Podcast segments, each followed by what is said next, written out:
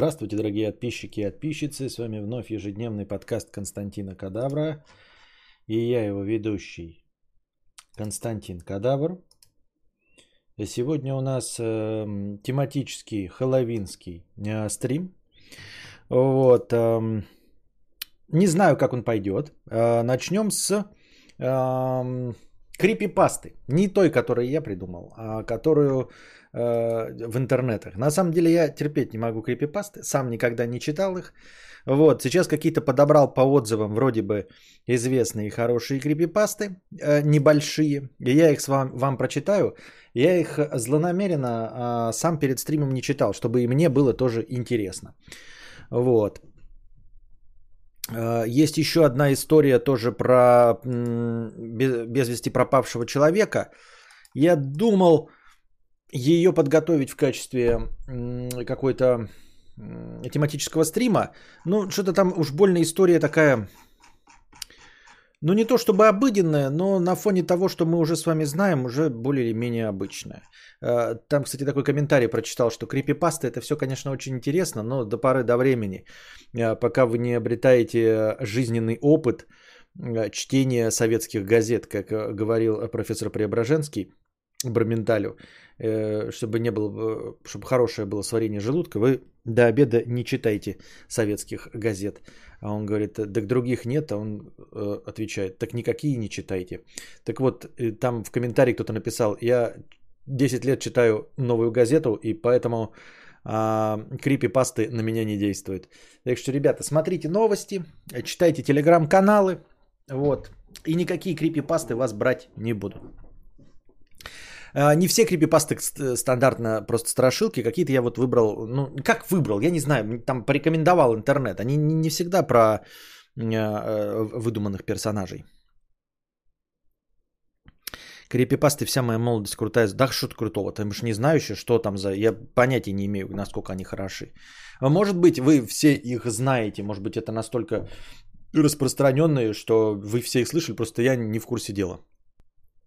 Вот человек посоветовал крипипаста э, вроде бы без мистики и без всего, ой, ну, без фантастики, но говорит хорошее. Шумные соседи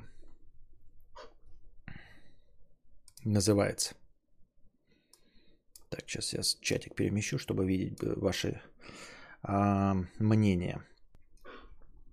Да, поздравляю вас всех с а, Хэллоуином. А, если хотите посмотреть фильм, то можно посмотреть фильм. В принципе, я приготовил фильм, как бы как приготовил, да, можно было бы сегодня тематически посмотреть а, лучшую часть а, Фредди Крюгера.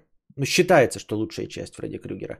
Это третья. Войны свет. Ну, то есть, понятно, после первой. Потому что первую-то все смотрели, как бы, или хотя бы там примерно знают. Ну, то есть, нет ничего необычного в том, чтобы посмотреть первую часть. Ее все видели, все, в принципе, в курсе дела. А вот из остальных частей многие много что не смотрели. Вот э, а, вторая часть прямо говна, говорят, да, «Месть Фредди», хотя я ее в детстве больше всего смотрел, потому что кассета была. А одной из лучших считается третья часть. Вот. Так что смотрите, ставьте лайк, не забывайте моему каналу, э, подписывайтесь, эм, прожимайте колокольчики, потому что благодаря этому стрим будет продвигаться.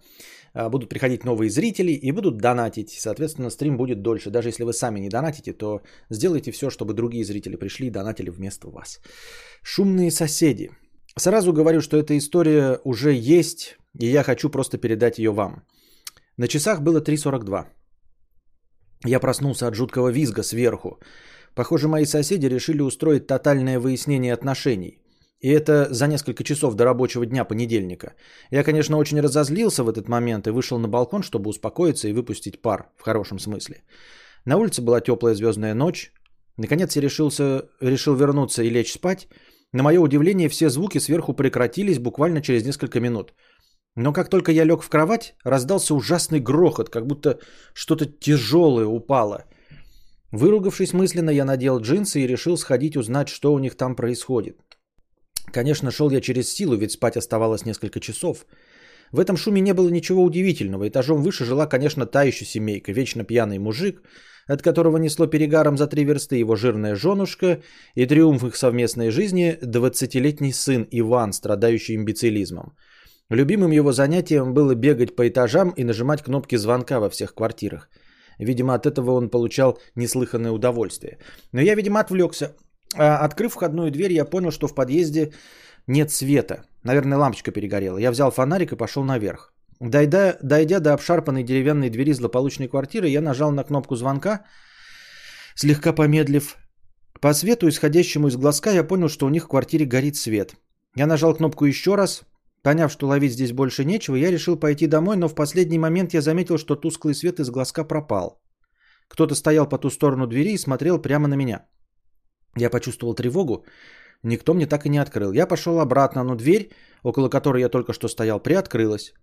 Ощущение пристального взгляда со спины не покидало меня. Было желание побежать, но я сдерживал себя, успокаивая тем, что подобных ситуаций было много, и сейчас напившийся сосед тупо стоит у двери и не может больше ничего сделать, только держаться, лишь бы не упасть.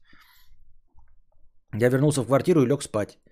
Сначала мне было даже немного смешно от произошедшей ситуации, но тут мне в дверь позвонили. Вся комичность ситуации сразу улетучилась. Я осторожно посмотрел в глазок. За дверью стоял Иван. Одной рукой он тянулся к кнопке звонка, а другой он активно ковырялся в носу. Я открыл дверь. Не став ждать, я взял его за руку и повел наверх. Он кряхтел и мычал, было видно, что он не хочет идти домой, хотя упирался не слишком сильно. Фонарь, к сожалению, взять с собой ума не хватило, подошли к двери, она была открыта. Я сказал Ване, ну, иди домой. А сам начал понемногу отходить назад. Ваня смотрел в темноту в дверном проеме, а затем сказал «Папа». Когда я уже практически подошел к лестнице, Ваня развернулся и громко и четко выдал фразу, которую я никак не хотел услышать.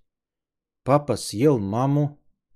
После чего он охватил весь подъезд громким имбецильным смехом. Сказать, что я был шокирован, значит ничего не сказать. Я смотрел на Ваню, как вдруг со звуком какой-то возни он исчез. Поняв, что к чему, я стартанул как спринтер.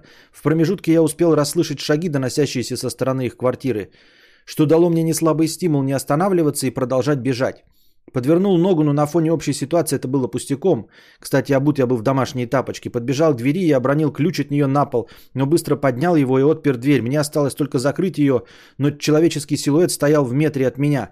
Движение воздуха, гонимое его дыханием, я почувствовал сразу и чуть не блеванул. Такого зловония я в жизни не ощущал. Я включил свет, передо мной стоял сосед. Волосы его были наполовину то ли выпавшие, то ли вырванные. Глаза были полностью черные, без белка и радужки. Рот его обнажали острые зубы, имеющиеся у него явно не в полном составе. Подбородок и шея его были залиты кровью. В какой-то момент я перестал бояться, поглощенный интересом от происходящего, но на смену ему пришел панический природный ужас, и я побежал в свою комнату и закрыл дверь. К моему удивлению, сосед не пытался выломать дверь. Он царапал ее, кусал, бился головой, выл. Так я просидел до утра, пока не услышал, как открылась дверь моей соседки – я что из силы прокричал «Бегите!» Но было уже поздно, и я услышал крик соседки. Вскоре дверь открыли сотрудники полиции. Возле квартиры мы нашли соседку с перегрызенным горлом, а этажом выше разбросанную по квартире жену людоеда, тело сына Ивана было у двери, а голова на лестничной площадке. Соседа так и не нашли, а значит он ест. А какое его любимое блюдо мы уже знаем. Фу! И это, это Фу ты.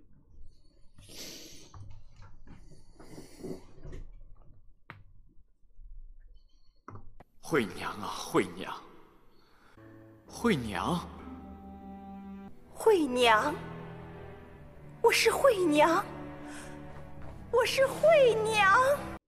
Всего-то, а выдавал ты ее этот, как вот человек, порекомендовавший, что она прям его поразила, блин. Вот она так испугала. Шляпа же чистой воды. По-моему, шли чистой воды шляпа. Скучнейшая. Да он не перегнул в конце, она просто скучная и неинтересная. Чего перегнул-то? Ничего перегибать-то было. Шляпная история. Вот если бы довел обычно... Да не знаю я, как был довел он, как он должен был ее довести, да. Но это просто какая-то банальщина. Ну, просто банальщина и все чистой воды, нет? Не, я типа не умею. Кстати, да, я должен был сегодня предоставить первый рассказ э, Супремка. Если он потребует обратно вернуть донат, я верну обратно донат. Действительно. Ну, то есть я не успел написать. Э, я провафлил. Думал, что вчера, сегодня успею. А, вчера обленился, а сегодня не успел. Так что Супремка, если истребует свой донат, я ему верну его. Я должен был написать рассказ, но не написал.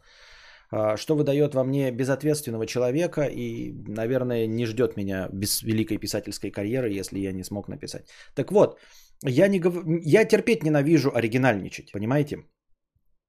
Потому что для меня все вторично.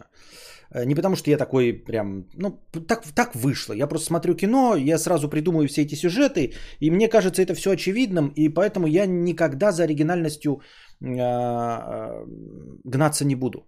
Потому что для меня все равно все одинаково вторично. И мне интересна именно драматургия. То есть вот, ну, как, зачем, ну вот, мне скорее интересно становление личности, чем простой конфликт, там, убегание от какого-то монстра или победа этого монстра, понимаете?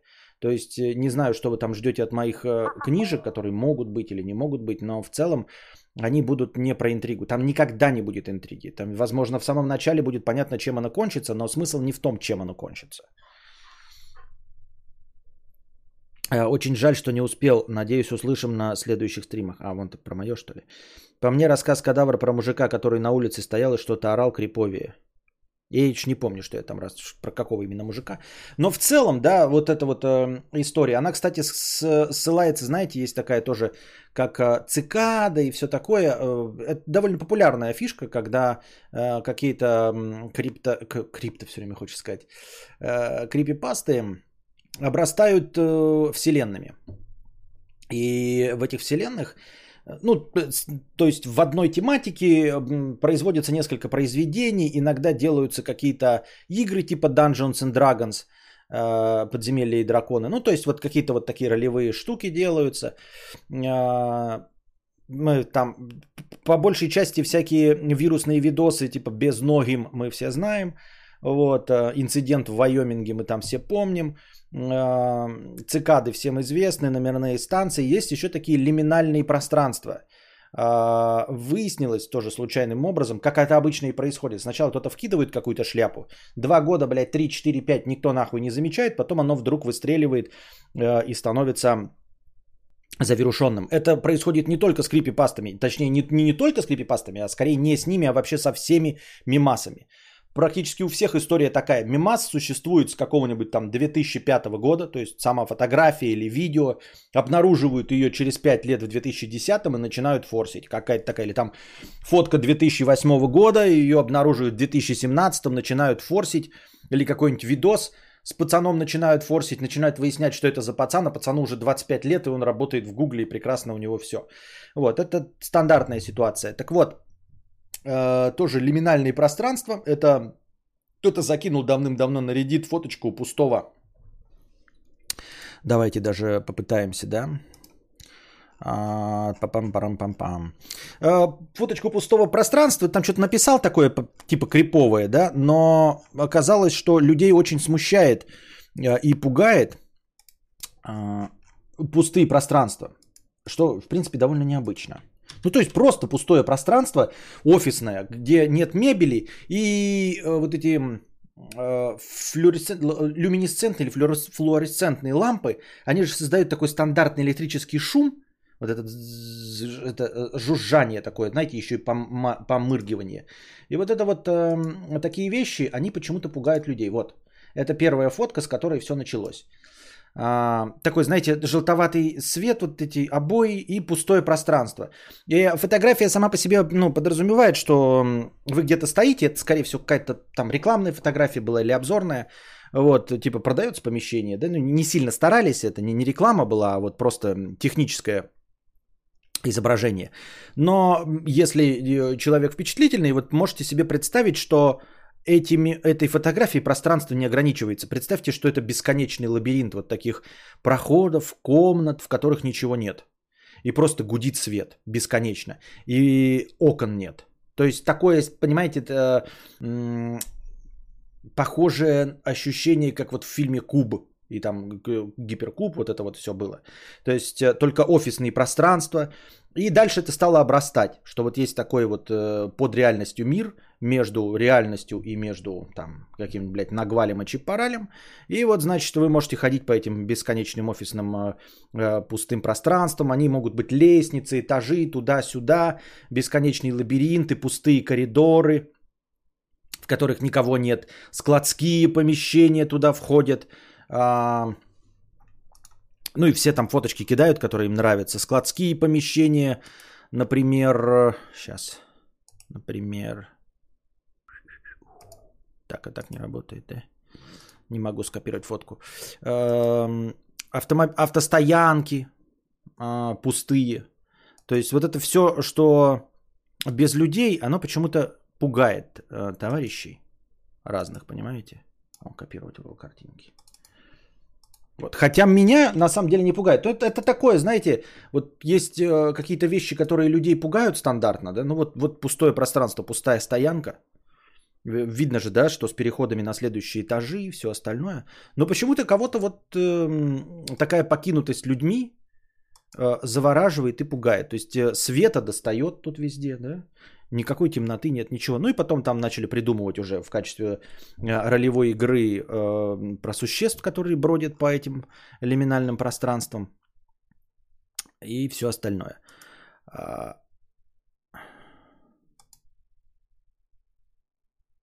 Вот.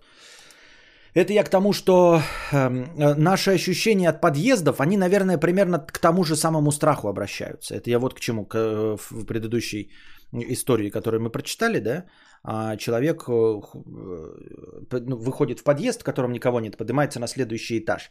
И, и не исключено, что вот наши вот советские вот эти подъезды, они пугают людей. И есть такое, что тоже, ну не то чтобы распространенное, но явление не нулевого порядка, то есть не, не единичный случай. Ну вот вы знаете, да, что, например, вы скажете, меня пугают э, постоянно снится в кошмарах, как э, моё, мой цветок алоэ э, на моем окне съедает мою кошку. Очевидно, что такой страх, кроме как у вас, ни у кого, скорее всего, не повторяется. Ну, за исключением там какого-то случайного события. То есть это исключительно ваш какой-то триггер, который почему-то вас захватывает.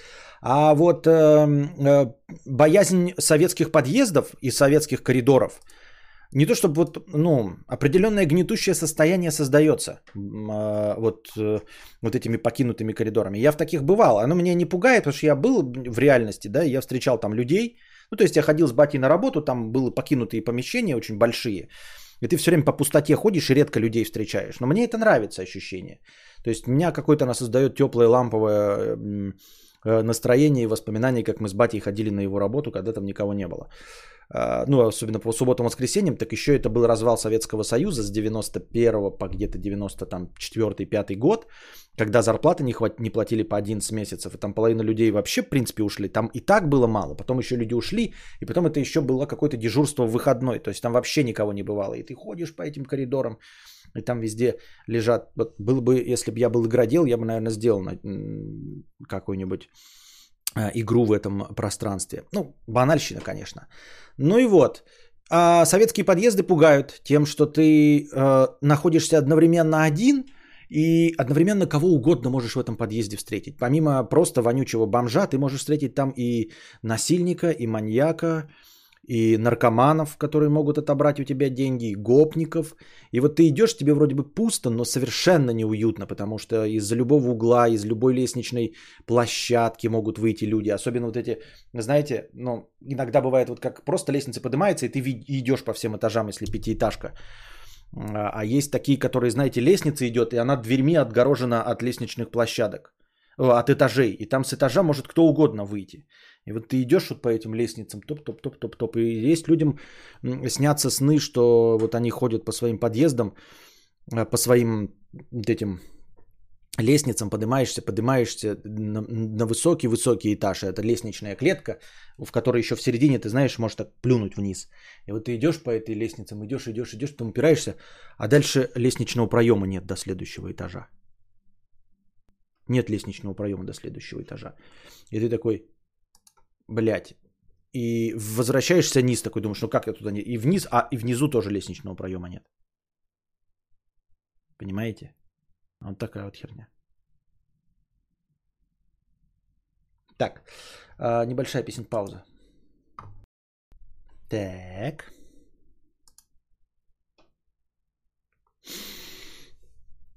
Лестничные проемы, как и балконы, у меня во снах стремительно ветшают и обычно обваливаются. Пиздец, я походу все на одних и тех же темах э, иманутых. Есть такая тема на русских форумах самосбор, типа вселенная, где апокалипсис, э, э, но все происходит в подъездах многоэтажек. Да? Ну, я об этом не знаю, я только рассказываю только то, что сам с чем столкнулся. Мне в детстве снилось, что я иду, пишет Миними, по лестничному пролету в Сталинке, где бабушка жила, и тут пол начинает проваливаться, а сверху начинает сыпаться штукатурка. К слову, в реальности она тоже сыпалась.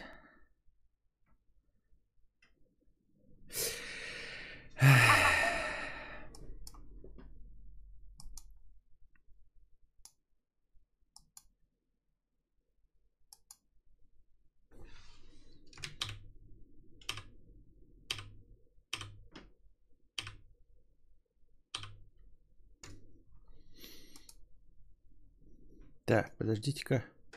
Я не понял что.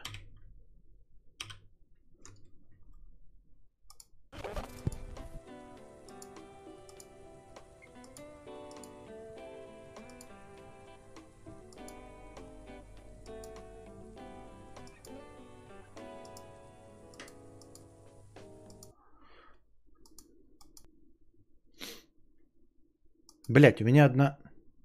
Что?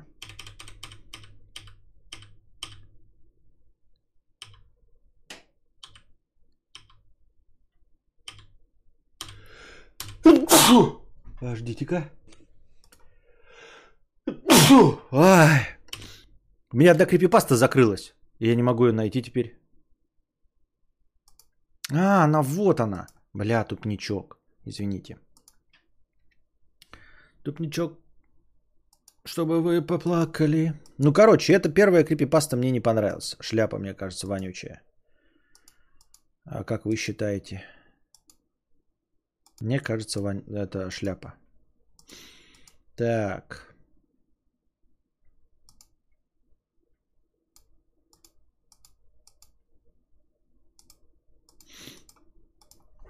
Итак, следующее. А, почему мне снится все время, что я опаздываю на транспорт, самолет, сажусь не туда, лечу не в том направлении и так далее. Причем жизни не нервирую, э, не нервничаю от летаю часто. Понятия не имею. Честно говоря, я тут тебе не психолог и психиатр, поэтому понятия не имею, как это объяснить. Испугались музыки? Будьте здоровы. А что это за... Это у меня тут, блядь, открывалось все. Um... У меня нет брата, называется следующая крыпипаста. У меня нет брата. Большая довольно, по-моему. Ну ладно. Не бывает нормальных людей, которые, идя по жизненному пути, не волокли бы с собой ворох, ворох горьких сожалений о сделанном или не сделанном ими. Считается, что это нормально, и я не собираюсь спорить. Если вам повстречается человек, не сожалеющий ни о едином своем поступке, мой вам совет – бегите от него, что есть сил. Моя ноша сожалений, как вы еще убедитесь, тяжела чрезвычайно. Я расскажу вам об одном поступке, совершенном мной в детские годы. Это тяготит меня и поныне. Вероятно, я ничего не добьюсь, представив его на ваш суд, но, надеюсь, кому-то станет немного легче, когда он поймет, насколько более страшные ошибки способны другие. Видите ли, у меня нет брата. Однако в августе 1991 года брат у меня еще был. Родители каждое лето оставляли нас с пацанами в жуткую глушь, сплавляли нас пацанами в жуткую глушь в деревню к бабушке по линии матери, как минимум на месяц – Мотивировали это необходимостью употребления нами даров природы и чистого воздуха. На деле все, конечно, было прозаичнее. Родителям хотелось от нас отделаться и отдохнуть самим. Эти поездки оставили в моей памяти двоякое впечатление. Конечно, было много хорошего и интересного. Малышне есть чем развлечь себя в деревне, вы и сами прекрасно это знаете.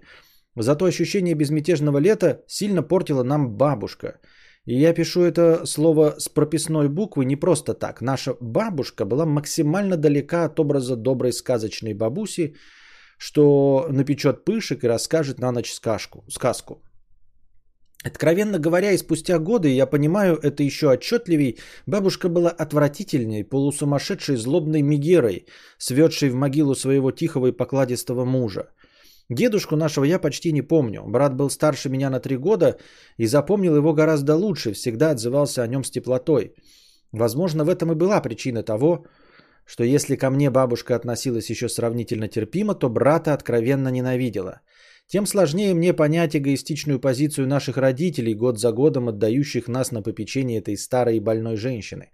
Они были в курсе ее характера, особенно отец. Но на все протесты ответ был один. Ну, ну, не выдумывайте. Слушайтесь бабушку, она старенькая, не расстраивайте ее. Я боялся бабушку до судорог. Тем летом нам с братом было 9 и 12 лет соответственно. Андрею, как старшему, вменялось в обязанность следить за мной, потому мы практически все время проводили вместе. Других детей нашего возраста в деревне было мало, и мы довольствовались теми играми, которые выдумывали для себя сами. Домик на деревне в лесу за домом, пираты на самодельном плоту, кража малины из соседского сада, традиционный мальчишеский набор. Бабушка ввела э, предельно строгий распорядок дня, и, боже упаси нас его нарушить. Для понимания, она не стеснялась браться за хворостину, если мы опаздывали к столу хотя бы на минуту, недостаточно быстро выполняли ее поручения в огороде или ходили куда не надо, о чем ей становилось известно от болтливых соседок. Не надо было практически никуда. Под запретом оказался лес, трасса, большой овраг, соседская деревушка, заброшенные коровники, сельпо на перестройке, на перекрестке и, конечно, река. Каждый вечер мы рассказывали ей байки о том, как невинно провели день, взявшись за руки, прогуливаясь на лугу и собирая землянику. «Но смотрите мне, сорванцы!» — скрипела она, прищурив глаз. «Все равно все вызнаю, если врете». Дела шли своим чередом, когда один из дней нам повезло отыскать пещеру.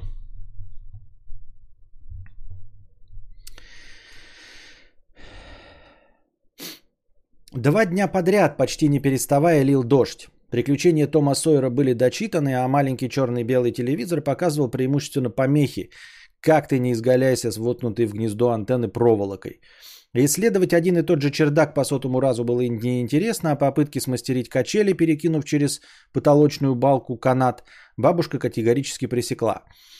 Находиться с ней в одном маленьком доме было почти физически тяжело, поэтому стоило только тучам разойтись, мы с воплями вырвались на свободу. Получили нагоняя за вопли и были отпущены к лешему, отпущены к лешему ввиду того, что мокрый огород не требовал полива. Окольными путями, ежеминутно опасаясь слежки, мы добрались до широкого заросшего лютой крапивой оврага, через который когда-то давно упало дерево. Это дерево и опасность обстрекаться, упав с него вниз, сами по себе давали понятный повод для развлечений. Вся деревушка стояла на высоком, действительно очень высоком холме, круто обрывающемся к реке. А овраг, поло... а овраг полого уходил в том же направлении и был в некоторых местах не менее десятка метров глубиной. На дне его вас ждала прохлада, тень, журчащий ручей и неизбежные царапины и крапивные ожоги, не говоря уже о полчищах комаров. Одна из сторон оврага была примечательна ласточкими, ласточкиными гнездами. Туда мы и отправились. Сперва по скользкому после дождя стволу дерева, а потом и с не меньшим риском свернуть себе шею под песчаным краем обрыва, усеянным гнездами-норками. Какое-то время мы пытались разглядеть что-то в гнездах, нашли э, скелет птенца, а потом голдящие чайки внезапно напали на нас, налетев стаей, задевая крыльями волосы и лицо. Не ожидая от глупых птиц такой прыти, я совершил невероятное движение – неверное движение и с криком покатился вниз.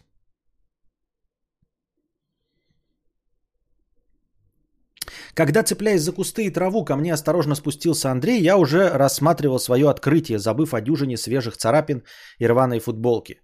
Часть глинистого склона, я докатился примерно до его середины, как был сползла вниз под собственным весом, открыв взору узкую горизонтальную щель всего полметра длиной. В щели было темно. Из щели дуло.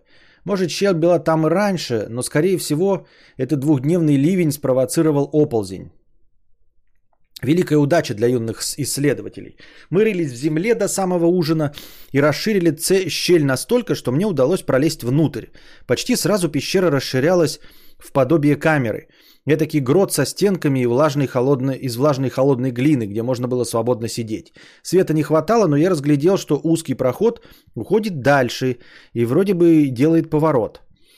Отмываясь возле уличной колонки, мы с братом поклялись не рассказывать о находке ни единой живой душе. Трудно передать наш азарт первооткрывателей. Вдобавок, теперь у нас был самый секретный в мире штаб. Это лето обещало быть интересным. На протяжении двух недель, обманывая бабушку, мы наслаждаясь нашей, наслаждались нашей тайной.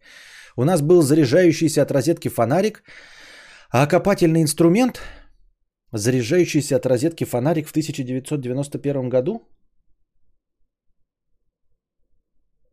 Так, отвалился интернет.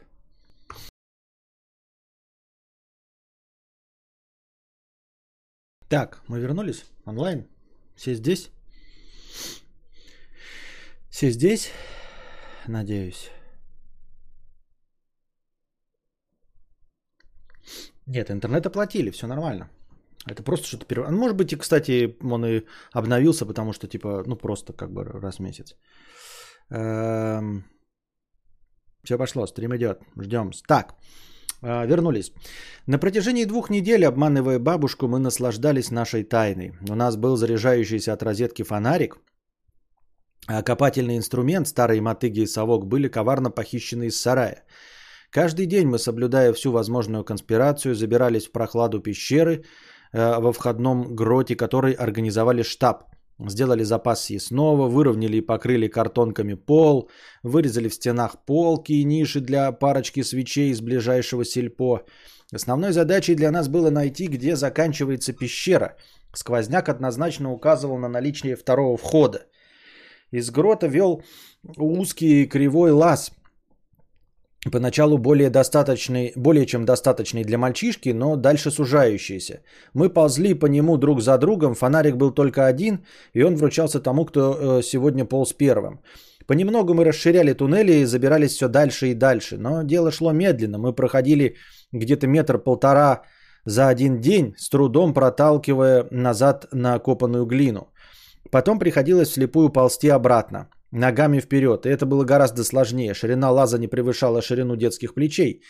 И в этом темном клаустрофи... в клаустрофобически узком пространстве было крайне сложно даже глубоко дышать, а тем паче орудовать совком. Несколько раз случалось, что кто-то из нас застревал в этой норе, и это нагоняло на нас страху. Не такого уж и страху на вас нагоняло, если вы продолжали лазить туда. Я бы с самого начала не полез никогда вот в такое вот сужающееся пространство. Это же кошмар.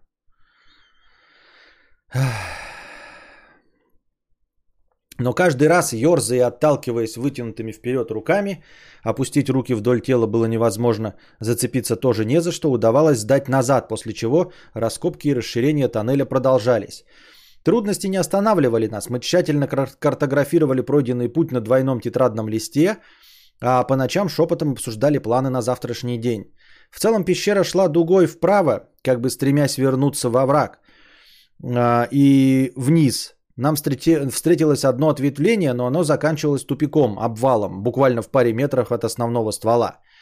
Спелеологические изыскания продолжались, пока однажды громче обычного э, солящий за моей спиной брат не сказал приглушенным голосом «Погоди, я застрял».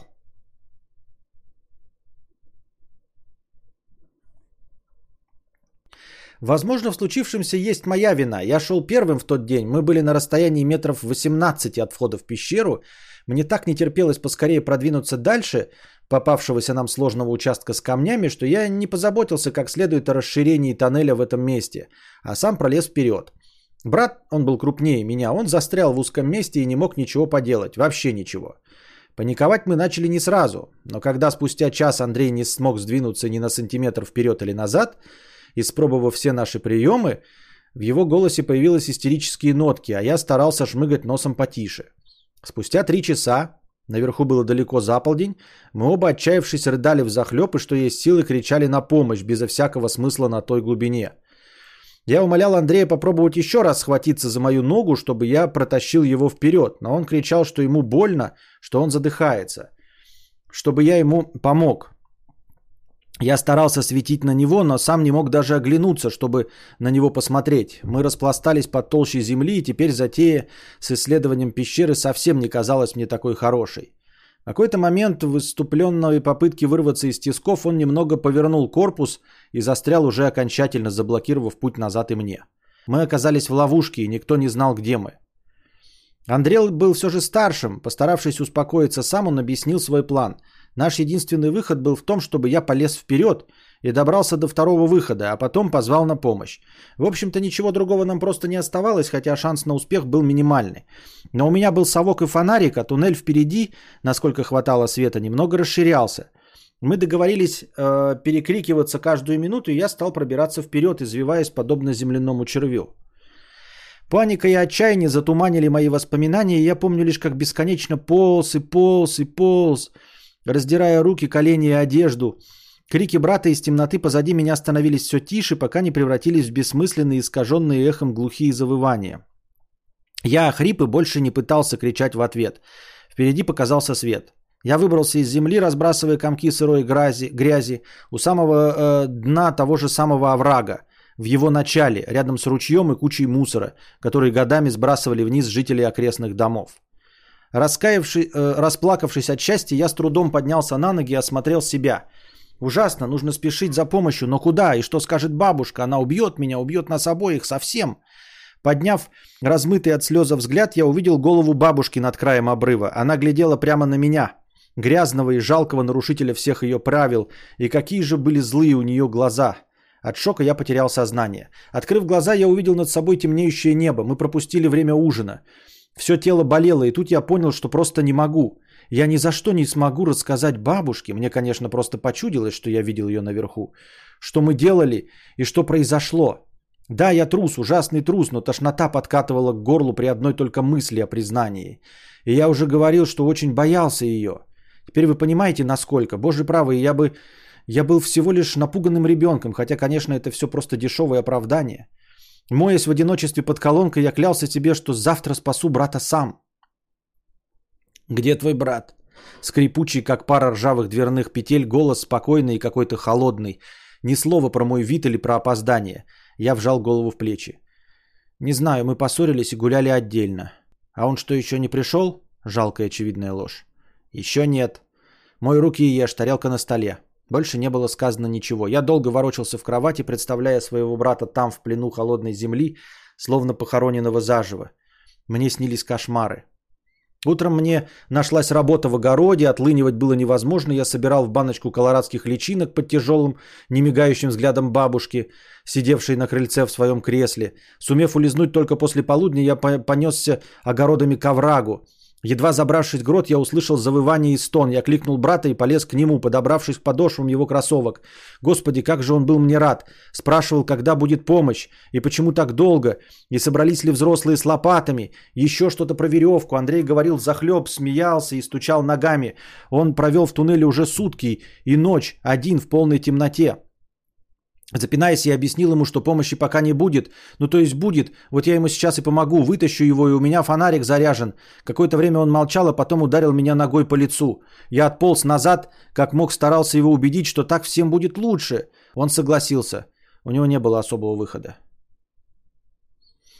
Я ковырял землю так и эдак, сбегал за длинной тяпкой, тащил его за ноги под ужасные крики боли, пробрался с другой стороны через выход у ручья и когда мы оказались лицом к лесу, он плюнул в меня. Я делал подкоп под его грудью, говорил выдохнуть и тянул. Принес ему свечи и спички, чтобы в его пещере, да, я уже называл про себя это место его пещерой, был свет, ведь фонарик я уносил с собой.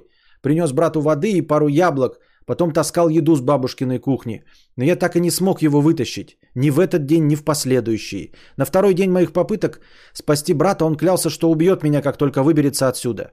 Рассказывал, как будет ломать мне пальцы на руках один за другим, как будет выкалывать своим перочинным ножом мои глаза. Я плакал, и он тоже. Я ковырял землю, но моих сил не хватало. «Помогите мне!» – кричал он. «Помоги!» Выбираясь ногами вперед из пещеры, чтобы успеть во время ужина, ко времени ужина, я слышал, как кричит и смеется в ее глубине брат. Проведя еще одну ночь в пещере, Андрей перестал проклинать меня, только тихонько скулил и не желал выпускать из руки оставшийся у него огарок свечи. Жадно пил воду, умолял рассказать все бабушке. Умолял, но, но как-то уже без надежды. Извинился за то, что сказал, что я ему больше не брат. Мы за всю жизнь не говорили так, как в тот день при свете тусклой лампочки среди узких стен. За ужином бабушка сказала, что раз Андрей так и не вернулся, надо вызывать милицию. Грех малодушия – самый страшный из грехов. И как вы уже поняли, я так никому ничего и не сказал. Половина населения деревни согласилась принять участие в поисках моего брата. Я солгал, будто последний раз видел его за огородами возле леса. Лес прочесали, нашли наш домик на дереве, Андрея не нашли. И когда я пришел к пещере брата, он уже потратил последние свечи, что мне удалось для него найти, и никак не отреагировал на мое появление. Мне подумалось, что в его изможденном грязном лице с выпученными полубелзумными глазами пропало что-то человечески очень важное. Кажется, он слизывал влагу со стенок и жевал глину. Я видел кругом следы ногтей и зубов. Я сказал, что не принес ему еды, потому что он так быстро похудеет и сможет выбраться. Андрей безо всякого интереса согласился, что это разумно. Когда я уходил, он не издал ни звука. Только лежал там и, не отрываясь, смотрел мне прямо в глаза. Я полз назад на ощупь, держа фонарь, и все глядел на его удаляющееся лицо, пока оно не скрылось за поворотом туннеля. На следующий день приехали смурной отец и заплаканная мама. Я сидел в своей комнате, мне строго-настрого запретили выходить. Милиционеры и отец расспросили меня снова, что произошло. Мне было противно врать. И было противно от того, что в глубине души я радовался, что сумел избежать наказания. Но радовался все равно. Четыре дня продолжались поиски, приходили, уходили, сопровождаемые тяжелыми бабушкиным взглядом какие-то люди. Наконец вечером мама подошла, обняла меня и сказала, что мы едем домой. Утром папа довез меня до станции, я упросил ее дать мне последний раз погулять одному, хотя бы несколько минуточек. Я прокрался ко входу в грот и сидел там довольно долго, не решившись залезть внутрь, чтобы не испачкать привезенную мамой новую одежду. Из черной дыры раздались едва слышное пение, точнее мычание без слов. Так глубоко под землей мой брат в темноте в одиночестве напевал какую-то песенку. Утром мы уехали. Сейчас мне 35 лет, у меня есть жена и сын. Мама совсем старенькая, я привожу ее к нам по праздникам. Брата у меня нет. Как и отца. Второй инфаркт в 2010-м. Думаю, он до самого последнего дня что-то подозревал. Бабушка умерла в 2003-м. Ее деревенский дом никто не купил. Я ездил туда год назад, бревно через овраг сгнило и упало. Я спустился к тому месту, где начиналась пещера брата, постоял, ничего, только проросшей травой земля. Память вернула мне ту самую странную мелодию, напеваемую без слов. И, кстати, отвратительная старуха все знала. Наша грязная одежда и земля в волосах, она ведь следила за нами. Я видел ее в тот день над обрывом. Она поставила одну тарелку на стол, когда я вернулся домой. Она знала, что происходит, но ей никогда не нравился Андрей. Но вот это уже получше. Вот это уже получше. Но оно больше похоже, ну прям э, откровенно удает Стивен Кинговщиной. Прям откровенно Стивен Кинговщиной. Вот это вот э, тело, э, где четыре пацана идут за телом. Это Долорес Клейборн с э, этим упавшим мужем в колодец, да? Это прям такая классическая Стивен Кинговщина. Ну не классическая, потому что откровенно чувство вины. Но если мы а, посмотрим, ну это же выдуманная, да, крипипаста, но вот если мы обратим внимание на вот авторскую задумку, то явно здесь вину ставит бабка. И мы понимаем с вами, что главный герой, конечно, да, виноват. Но не в последнюю очередь, это, кстати, история учит нас тому, что нужно своих детей любить. Но не то, чтобы любить, не обязательно любить, но относиться по-человечески, чтобы ваш ребенок не боялся вам ничего рассказать. Вот что самое главное. Ребенок не должен бояться вам поделиться. Вот. Э, вы не должны э, быть для него злом. Он всегда должен, вот, э, чтобы вот рассказать, что ему предлагали наркотики, что какой-то дядя хотел показать ему писюн, чтобы он вот этого всего не боялся. То есть а, понятное дело, что это крепотца придуманная, но она придуманная, скорее всего, на основе того, что э, э, человек боится своей бабки, правильно? То есть эта история это про бабку, которой ты боишься рассказать. Может быть, это не бабка была на самом деле, исход, исходная модель, а отец или мать. Вот о чем э, речь, когда ребенок что-то натворит и бежит. Вот чего я боюсь больше всего. Ну, не больше всего, конечно, это так пафосно сказано. Но это одно из самых, один из самых больших страхов, что я не смогу своему ребенку внушить доверие, что он может мне все рассказать. Потому что это довольно странная конструкция. Я когда об этом читал, оно не выходит так, что ребенка ругают. Но вот эта стандартная формулировка «мне за это влетит», причем даже тогда, когда тебе ни разу никогда ничего не влетало. Понимаете? То есть бесконечный страх, что его накажут. Он готов потерять брата, э, быть виновным в смерти, но лишь бы ему не влетело. Это насколько нужно задрочить своего ребенка, насколько внушать ему страх, что он тебя боится больше, чем смерти своего родного человека. Вот. И в какой-то степени это, конечно, будет, да, то есть э, наказание там и все остальное, то есть в какой-то степени, конечно, ребенок будет, но он, чтобы он никогда не боялся сказать, никогда не боялся признаться, чтобы вместе справиться с любой ситуацией, понимаете? Вот как этому научить, я не знаю.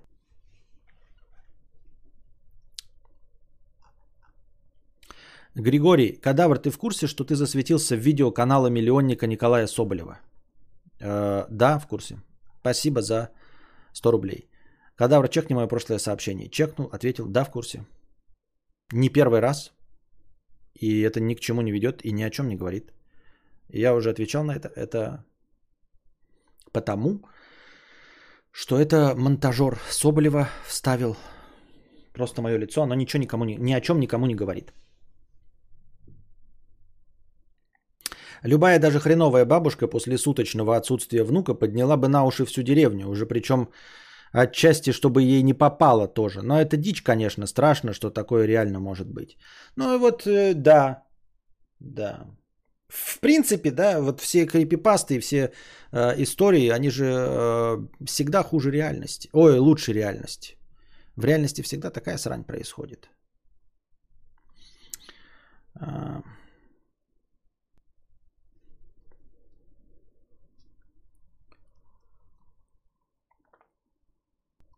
Один коллег, профессиональный растаман, соответственно, не страдающий депрессией и страхами. Так, что? Мы на работу ездим с коллегами по очереди на своих машинах. Я ставлю кадавра, когда моя очередь вести. Однажды ты в стриме стал повторять «Мы все умрем, мы все умрем, мы все равно все умрем». Один из коллег, профессиональный растаман, соответственно, не страдающий депрессией и страхами, первым закричал «Заткнись, заткнись!» Второй коллега с, грустным, э, с грустью просто сказал «Да, Третий, непосредственно мой напарник, ерзая промолчал. Когда доехали, я высадил коллег, а сам поехал до стоянки ставить машину. Когда я дошел до места работы, напарника не обнаружил. Тот куда-то пропал.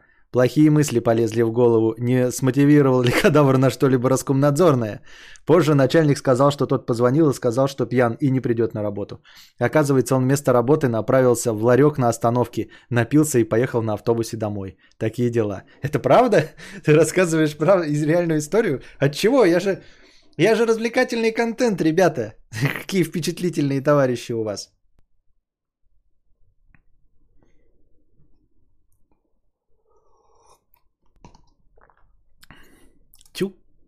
Какие впечатлительные.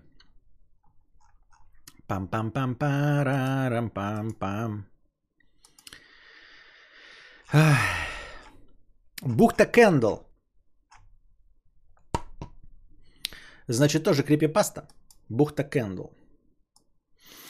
Она э, в форме форумных записей. Где-то на форуме люди обсуждают э, шоу, которое в детстве видели. Это иностранная переведенная крипипаста. Вот. Топ история. Ага. Иностранная крипипаста, значит, э, обсуждение на форуме сериала, который в детстве видели э, товарищи. И, и все. Тема. Бухта Кендалл. Местная детская передача. Кто-нибудь помнит эту детскую передачу? Она называлась Бухта Кендалл. Тогда мне было 6 или 7. Я не нашла информацию о ней нигде, так что думаю, что она шла где-то в 71 или 72 году. Я тогда жила в Айронтоне. И я не помню канал, но помню, что она шла в странное время, в 16.00. Ответ э, одного человека. Э, э, собеседник 2. Мне почему-то кажется это очень знакомым. Я вырос за пределами а, Ашленда, и в 72 году мне было 9. Бухта Кэндл. Она была о пиратах? Я помню марионетку пирата в пещере, разговаривающая с девочкой. Первый. Да, Ох, значит, я не сумасшедший. Я помню пирата Перси. Я всегда побаивалась его. Он выглядел так, как будто его шили из остатков других кукол. Супер низкобюджетно. Его головой была голова старой фарфоровой куклы и выглядела как антиквариат и точно не была частью остального тела. Я не помню канал, не думаю, не помню, не думаю, что это был ВТСФ. Третий собеседник. Извините, что поднимают старую тему, но я точно знаю, о каком шоу идет речь. Я думаю, что бухта Кендалл шла всего пару месяцев в 71-м, не в 72-м. Мне было 12, и я смотрел ее несколько раз со своим братом. Она шла на канале 58. Не помню, как он назывался. Мама разрешала мне смотреть ее после новостей. Так, давайте посмотрим, что я помню. Действие происходило в бухте Кендалл. Передача была про девочку, которая представляла, что ее друзья пираты. Пиратский корабль назывался «Посмешище», и пират Перси не был хорошим пиратом, а, потому что пугался всего подряд. И там постоянно играла музыка Калиопы. Не помню, как звали девочку, Дженнис или Джейд, или как-то так. По-моему, Дженнис. Первый собеседник. Спасибо тебе, Джарен. Я вспомнила, что когда прочитала про посмешище и канал 58, я помню, что нос судна был деревянный улыбающимся лицом с нижней челюстью под водой. Это выглядело так, как будто оно глотало море, и у него еще был ужасный голос и смех Эда Вина. Особенно мне запомнился, как резко они перешли от пластиковой деревянной модели к резиновой версии головы, которая разговаривала. А, теперь я вспомнил тоже. Ты помнишь эту часть? Ты должен зайти внутрь. О, Майк, по мне пробежали мурашки после твоих слов. Да, я помню. Так всегда говорил корабль Перси перед местом с привидениями, э, в который ты должен был войти, например, пещера или темная комната, где были сокровища. И с каждой паузой камера приближала лицо посмешища. «Ты должен зайти внутрь!» С его двумя неровными глазами и эта хлопающая нижняя челюсть и леска, открывающая и закрывающая ее. Это выглядело так дешево и отвратительно. А вы помните злодея? Его лицо было просто огромные усы над очень большими узкими зубами.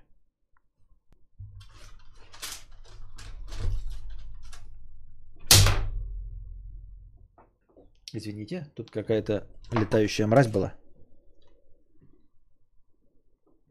Орнитоптер.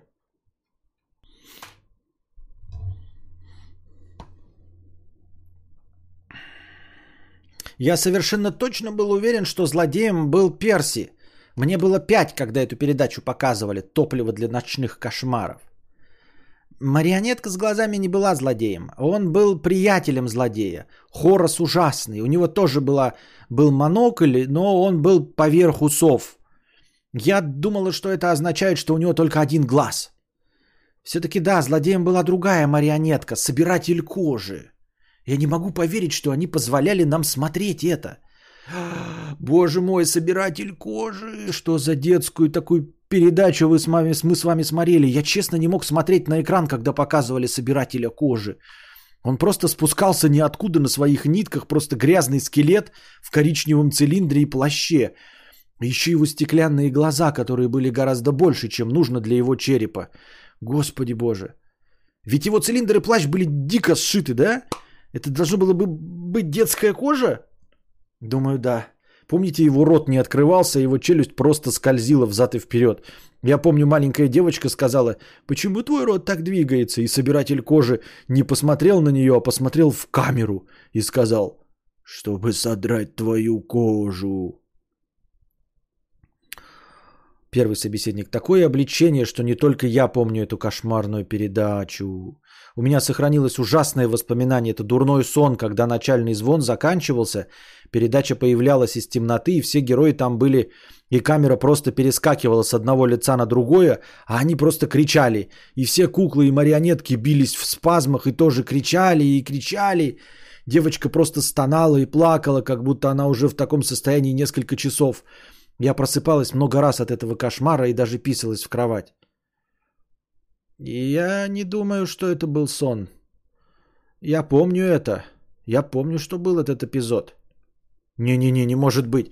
В этом нет вообще никакого содержания. Подумайте сами, просто стоять на одном месте, плакать и кричать всю передачу. Возможно, мой разум выдумывает это после ваших слов, но я клянусь Богом, что видел то, что вы описали. Они просто кричали. О боже. Да, маленькая девочка, третий собеседник. Дженнис, я помню ее шок, и собиратель кожи кричит сквозь свои скрежещущие зубы. Его челюсть двигалась так быстро, что мне казалось, она вот-вот сорвется со своих проволочных петель. Я выключил телевизор, и это был последний раз, когда я смотрел эту передачу. Я побежал рассказать своему брату, и нам не хватило храбрости включить это снова. Собеседник 4. Я навещал свою маму сегодня в санатории, я спросил ее, когда я был маленький в начале 70-х, когда мне было 8 или 9, э, помнит ли она детскую передачу «Бухта Candle»? Она сказала, что очень удивлена тем, что я помню это, и спросил, я спросил, почему, а она сказала, потому что я думала, что это так странно, когда ты говорил, мама, я иду смотреть «Бухту Candle», и после ты включал телевизор на канал, где ничего не шло, и смотрел на экранные помехи 30 минут. У тебя была богатая фантазия с твоей маленькой пиратской передачей.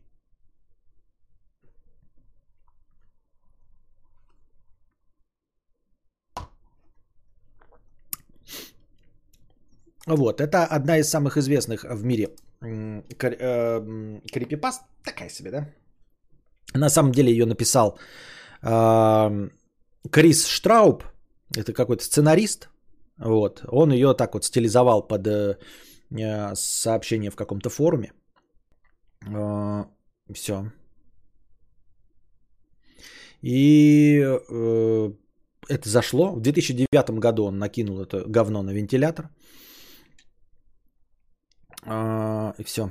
А потом он уже там YouTube канал создал, а, потом они приколуют, вот они там обсуждают, что это было на канале 58. Он потом создал канал ютубовский, вот этот Крис Штрауб, под названием канал 58. И якобы на этом канале, где-то там в Айронленде, постоянно какая-то шляпа происходила. И там вот записи, ну, стилизованные под ВХС-кассету, как э, какие-то э, всякие штуки происходили на канале 58. Ну, просто такой прям канал крепотцы. Якобы записи с настоящего телеканала. По ней сериал сняли, да. Вот. Такие вот дела, дорогие друзья. Час прошел, да? Как никуда, как просто как с куста. Вроде бы просто читал, еле-еле чуть-чуть пообсудили. Казалось, что они три короткие крипипасты, а прочитал три пасты и, и уже час проболтали. Все равно больше, чем а, информационный блок. Надеюсь, вам понравился а, крипи-блок тематический по Хэллоуину. А сейчас после небольшой писинг-паузы мы вернемся с ответами на вопросы, насколько хватит э, настроения. А, да, пожалуй, никуда мы не пойдем, потому что настроения не так уж и много. И ставьте, пожалуйста, лайк, подписывайтесь и прожимайте колокольчик. Теперь у нас каждый стрим начинается э, с специального тематического блока. Надеюсь, вам понравился сегодняшний тематический блок. Приходите завтра также. А для тех, кому не достает контента, продолжайте слушать ответы на вопросы. Пам-пам-пам-парам-пам-пам. На чем мы остановились? На чем я остановился? А вчера не было на стриме, да, получается?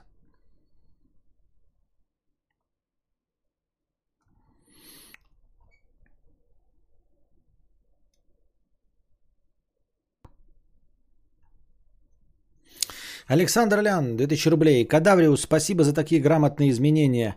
А, регулярные новости и превью. Лови капусту, красаучек. Спасибо. И вам спасибо. Нашел нулевой канал, называется сериал, снят на основе текста, который только что зачитал Константин. Да.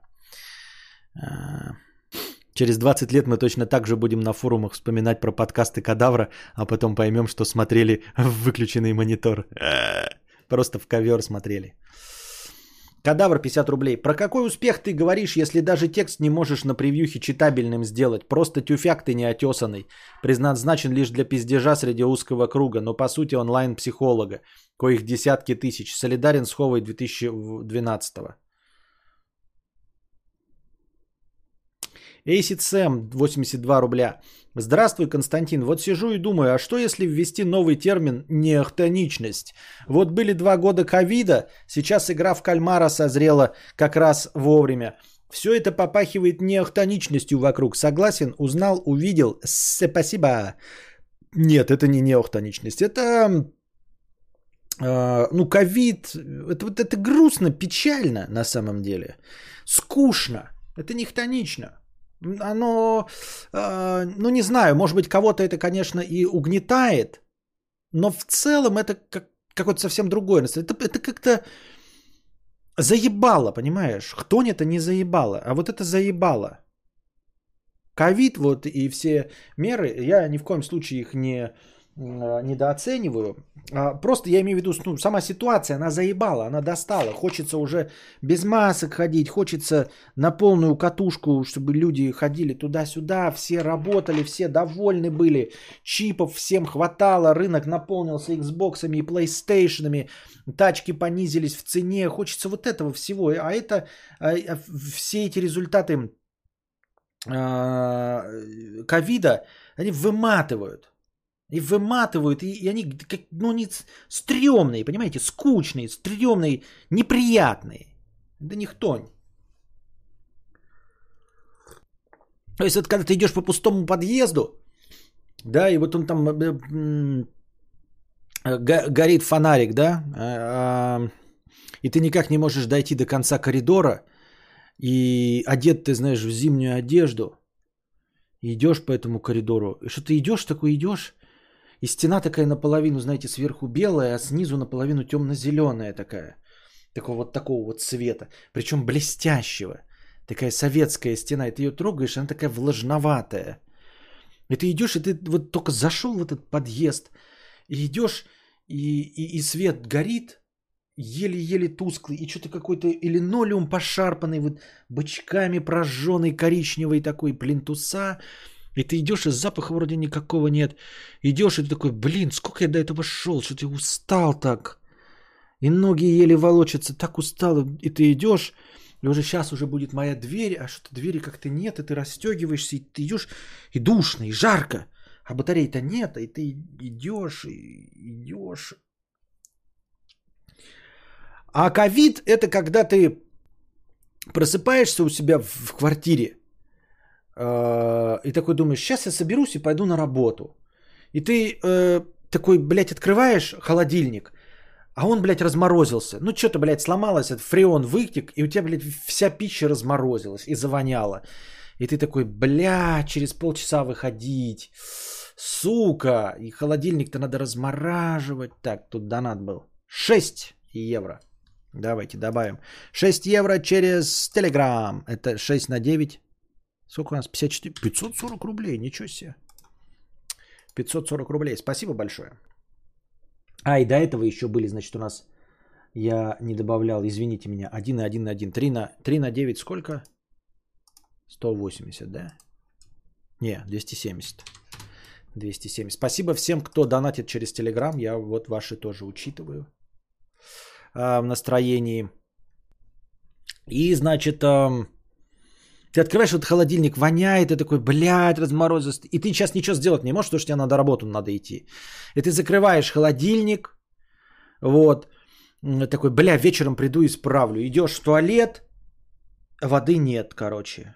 Ты такой, ёб твою мать, что воды нет? Нажимаю, это поссал, э, или даже посрал, жопу вытер, нажимаешь на кнопку, а воды нет. Ты такой, да ёбаный ты, блядь, и кибастос, нахуй. А, заходишь э, в другое помещение, там, я не знаю, в ванную, а там у тебя с потолка от соседей капает вода, прям, блядь, по стене льется, блядь, вода. И ты такой, ебаный в рот, через полчаса на работу. И ты такой, да чё за хуйня, блядь. Вообще. А, выходишь из ванны, смотришь на ботинки, а ты забыл их поставить вчера сушиться. Твои единственные зимние ботинки, они мокрые, блядь, со вчера. Потому что вчера была дождь и слякоть, и ты не поставил их сушиться, забыл. Ты берешь внутрь руку засовываешь, они реально мокрые. Ты такой, блядь, и воняют. Я, бля, ебал, нахуй. Ёбаный в рот, сука. Ладно, идешь такой, одеваешься такой Одежда вроде, блядь, да, похуй, нормальная. Берешь телефон с зарядкой включенной, ты вставил зарядку, а он отсюда, блядь, выключенный. У тебя на телефоне 13% зарядки. Ты такой, блядь. Вот это ковид. Вот это, блядь, а, карантин и все остальное сопровождающее. Вот такое вот, блядь, бля, заебало, блядь. Вот так я ощущаю настроение от ковида. Заебало, блядь. Дэниел Фридом на поддержку новостных и информационных подкастов. Спасибо, Дэниел Фридом. Абсурд Студио. Костя, вот вопрос. Есть такой м- э, про стартепчик-хуэпчик? Ты когда-нибудь делал раскадровки или исключительно с текстом работал над своими видосиками? А у меня в видосах нет какой-то постановки кадров. Не-а. Не-а. Я понимаю, о чем ты. И мне кажется, что если бы я начал писать сценарий, который бы хотел кому-то втюхивать, я бы делал раскадровку. Ну, не раскадровку полностью, да, режиссерскую работу, а в целом, наверное, как сценарист, чтобы понятно была моя задумка, наверное, основные сцены, то есть э, основные виды, я бы все-таки нарисовал. Ну, то есть в виде пальчик, э, палка-палка, огуречек, как стоит, вот у меня когда сценарии есть в голове, которые возникают, я их, естественно, сразу с образами. И я понимаю, что если я не напишу текстом, то это будет по-другому выглядеть.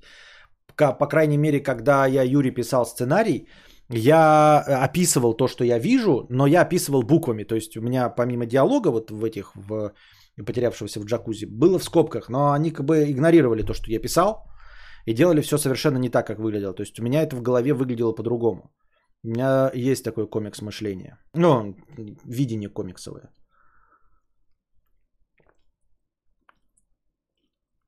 Кадавр, ты по знаку не водолей случайно, зодиака?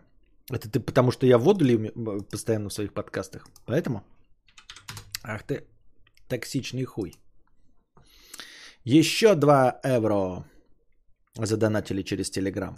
Если вдруг кому-то если вдруг у вас есть через Телеграм 100 долларов фильм посмотреть, то почему бы и да. А, напоминаю, в Телеграме, как донатить, там даю ссылочку еще раз. Если кто-то может через Телеграм. Но это в основном для тех, кто живет за границей, по-моему. А, кто не может по какой-то причине через Donation Alerts, можете через Телеграм в евро донатить. А суперчат все еще в настроении не идет? Все еще нет. Слишком большой процент Google сбора.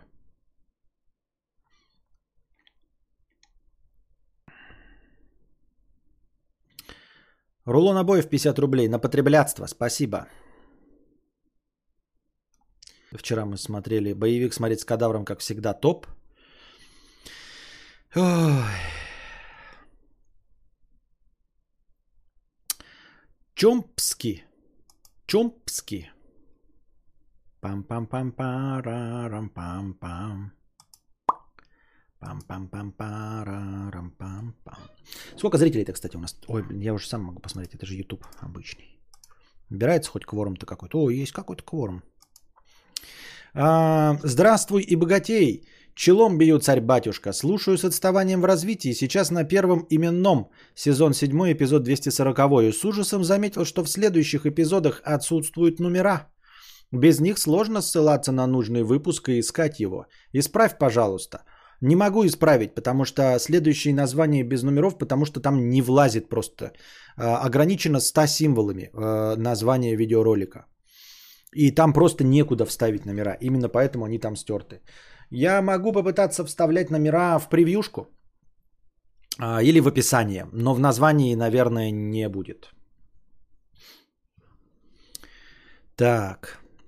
Донатор с одноразовым ником э, с покрытием комиссии. Спасибо за покрытие комиссии. Э, Костя, ты когда продавал свою крипту, ты не думал о том, что она может через 5-10 лет взлететь в сотни раз в цене? Такое же было когда-то, а вдруг повторится? Я вот каждый день мучаюсь этой мыслью, а может вложить хотя бы 500 долларов. Но что-то так лень разбираться даже в том, как кошелек завести. А, нет, я об этом совершенно не думаю, нисколько об этом не жалею, потому что, как я уже сказал, я немного в этом смысле фаталичен, а, и я точно уверен, что если я потрачу на это деньги, то она никуда не взлетит. Она не взлетит именно потому, что я потратил на это деньги и вложился. И взлетит обязательно. То есть она обязательно взлетит именно потому, что я не вложился. То есть это именно поэтому и происходит, понимаешь? Нельзя обмануть систему. Вселенную ты не обманешь и карму. Э, оно, понятное дело, не так. Это я просто ради шутки. Но я э, делаю вид, что я в это верю и делаю вид, что оно так и происходит.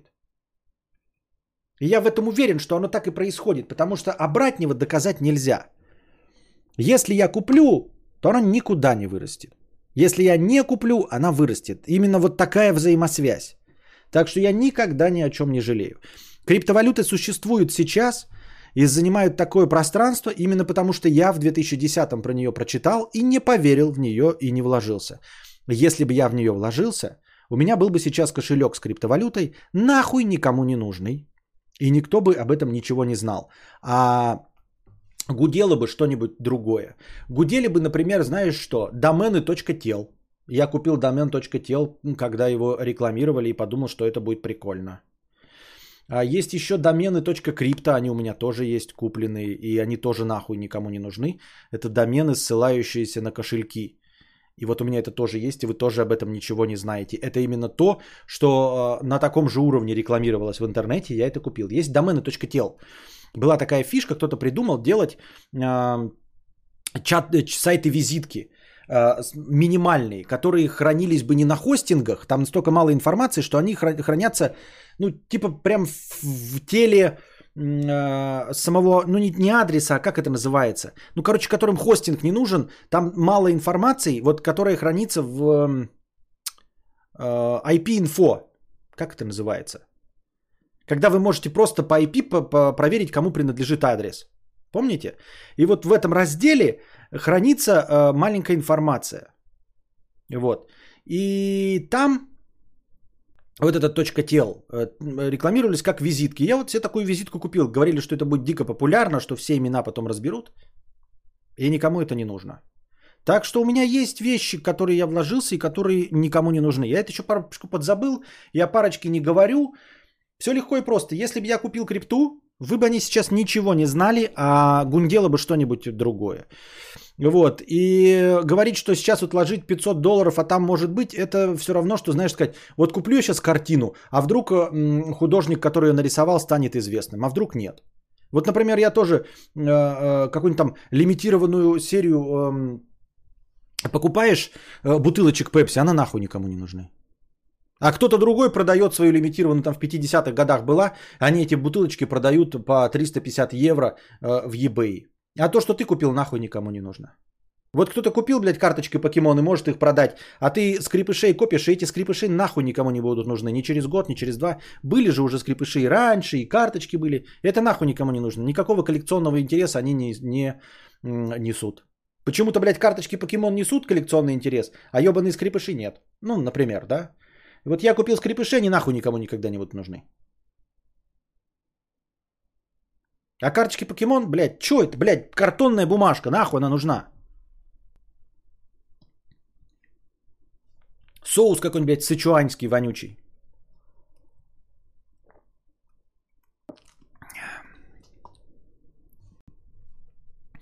Это же явление неудачности изучал Нобелевский лауреат Паули когда-то.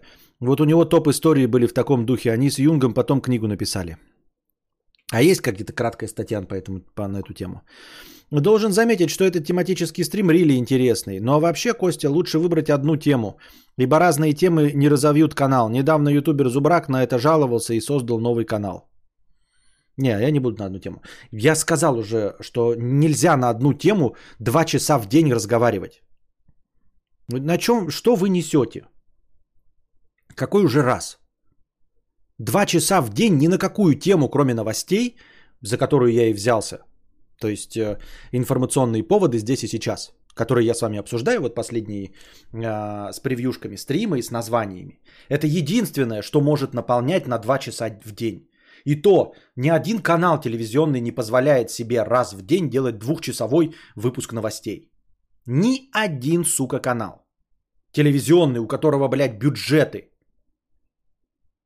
Вы мне говорите, что я должен упереться в один формат и каждый день два часа вас на, на одну тему что-то рассказывать.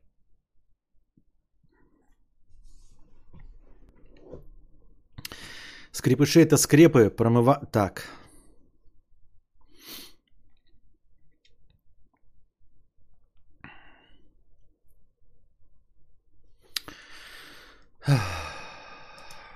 Вот. И говорю, это переживать, э, что ты, ну, э, не купил какую-то картину, которую мог бы купить. Или, или все равно, что переживать, что вот ты узнаешь, дескать, вот в каком-то магазине в Воронеже продали билет лотерейный, который выиграл миллиард. А ты мог мимо Воронежа проехать и купить этот билет. Ой-ой-ой, почему же я не купил? Пожалуй, буду все лотерейные билеты скупать. Вдруг один из них окажется с выигрышем на миллиард. Ну, фуфел же. Поэтому переживать, что ты не купил биткоины, вот в точности того, того же самого э, порядка явления.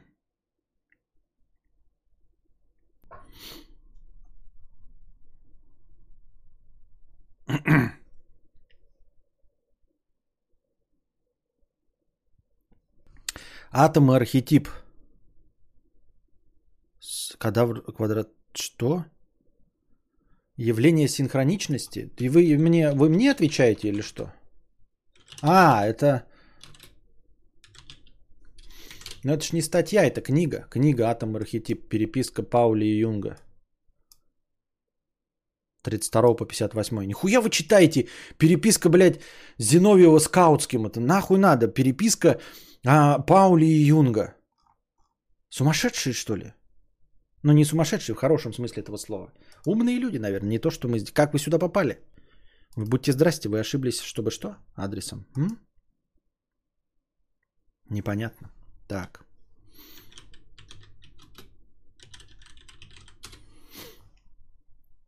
Так, так, так, так, так, так, так, так. Привет, пока. 500 рублей, простыня говна. Диета говна. Это все название такие вот человека. Процветай и богатей, Константин, спасибо. Я эталонный представитель клуба Центнер, очень низкий и очень толстый.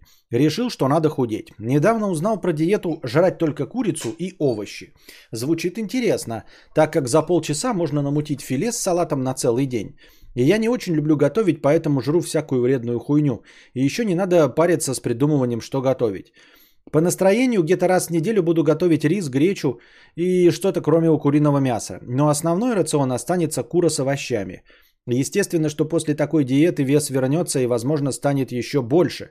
Поэтому мой план не соскакивать с этой диеты.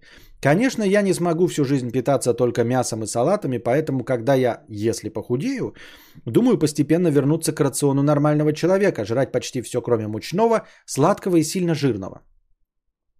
Нормальный план, че говно ебаное? И что думаешь насчет рациона только из курицы и овощей? Не вредно ли? Я как-то пробовал почти так же худеть, только я еще дополнительно готовил гречу или рис. Тогда я заметно похудел, но где-то через полтора месяца забросил, так как заебался почти каждый день готовить. Новый формат охуенен, надеюсь, зайдет. Спасибо, но я не очень понимаю, почему ты решил, что ты сможешь справиться с этим лучше, чем с предыдущей диетой, в которой у тебя добавлялся всего лишь один ингредиент гречи или рис. А, твоя диета это та же самая кремлевская, та же самая диета Дюкана и большинство, множество диет низкоуглеводных. Это а, надсаживающая печень а, высокобелковая диета. Для того, чтобы у тебя не было запоров, здесь добавлен один элемент. Это, как это называется слово, забыл. Клетчатка. Вот. Э, ты можешь овощи не готовить. Ну, в принципе, овощи полезные, да, витамины, минералы. Но ты можешь, в принципе, овощи не готовить и купить баночку клетчатки и точности также вареную грудку заедать просто двумя ложками клетчатки.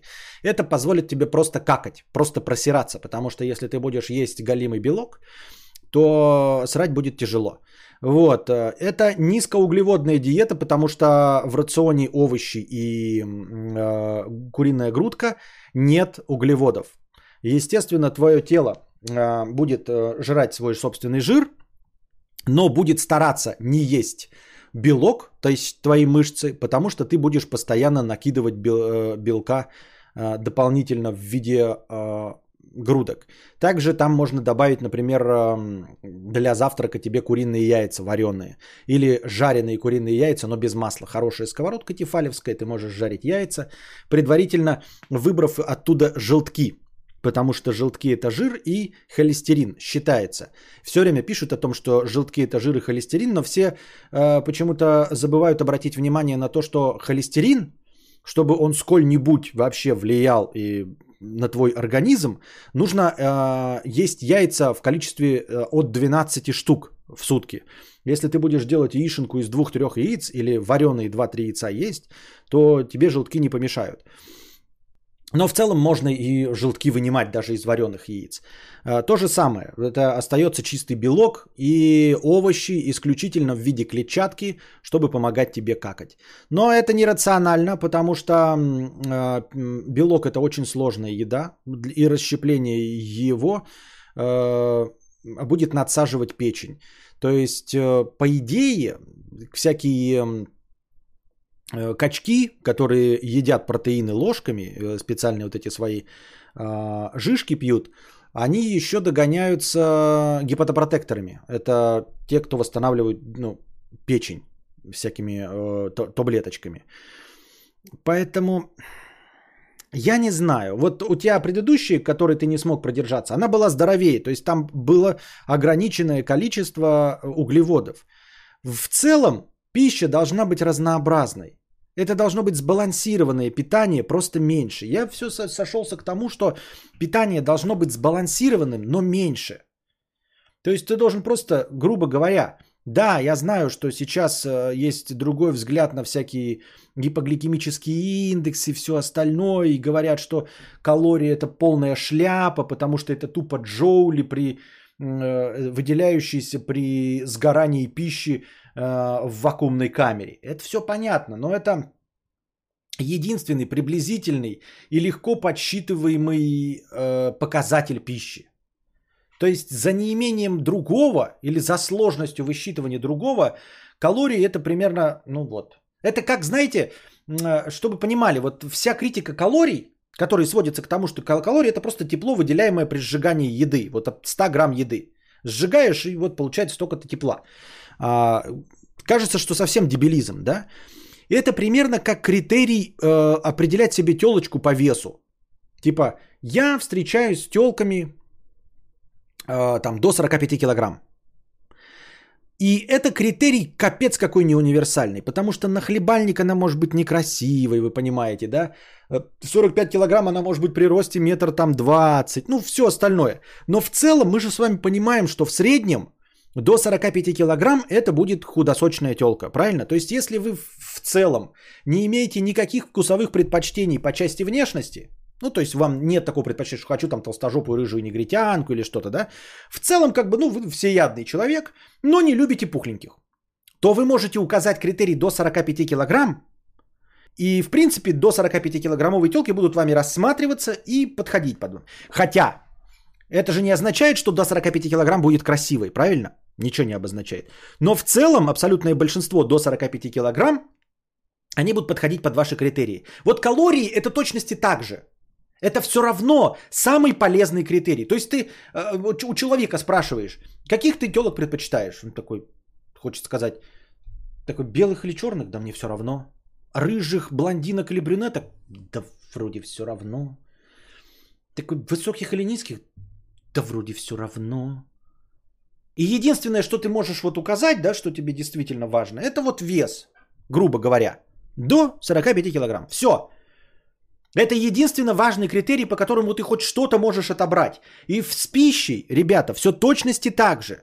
Есть масса других показателей, критерий, но это самый простой и легкий способ, чтобы избавиться, по крайней мере, от каких-то неподходящих совершенно продуктов которые очевидно вам не подходят в, в качестве диетического питания. Так вот, это возвращаясь к тому, что насколько бы не был спорным э, э, показатель калорийности продуктов, он все равно на данный момент самый универсальный. Единственный, который действительно что-то вот отличает один продукт от другого. Все остальное это какая-то, блядь, сложная хуйня. Вот о чем речь. Так вот, эм, я склонен к, э, сейчас считать, что нужно просто тупо меньше поглощать калорий. И все. Ну, то есть, э, меньше жри. Все тупо сводится к тому, чтобы меньше жрать. Естественно, вы скажете, ну как то можно чипсы жрать? Проблема в том, что если ты посчитаешь калории, то чипсов надо сожрать очень мало. И ты будешь голоден. То есть, сожрав сколько-то чипсов, чтобы уложиться в колораж, это будет очень мало чипсов. Это тебе не принесет никакого удовольствия, и ты будешь очень-очень голоден весь день. Если ты съешь шоколад, который тоже очень калорийен, он будет очень дико вкусным. Но в нем будет недостаток макроэлементов, витаминов, и его будет очень мало. То есть тебе придется съесть вот нужного колоража, вот такой вот кусочек шоколада утром, а весь остальной день голодать. Поэтому в твоих интересах распределить это по пище, которая гораздо менее калорийная и которая будет больше объем занимать, чтобы э, в желудке долго перевариваться и со- с- с- эм, создавать у тебя ощущение сытости. Вот. А в целом, что, что касается того, насколько нужно мало калорий. Вот здесь дальше ни в коем случае меня не слушайте. Я озвучиваю исключительно свое мнение. Еще один донат 7 евро.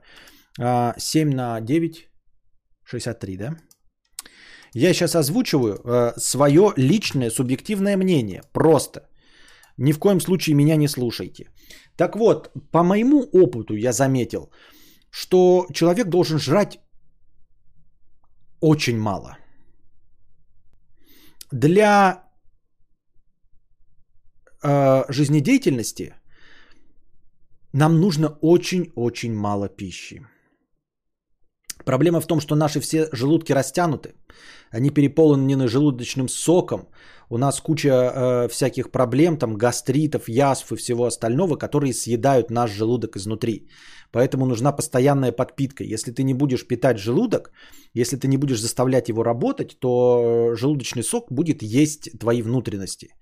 Вот. Э, и либо с этим надо как-то лечиться и бороться. Так вот, э, по моему опыту, кушать нужно очень и очень мало.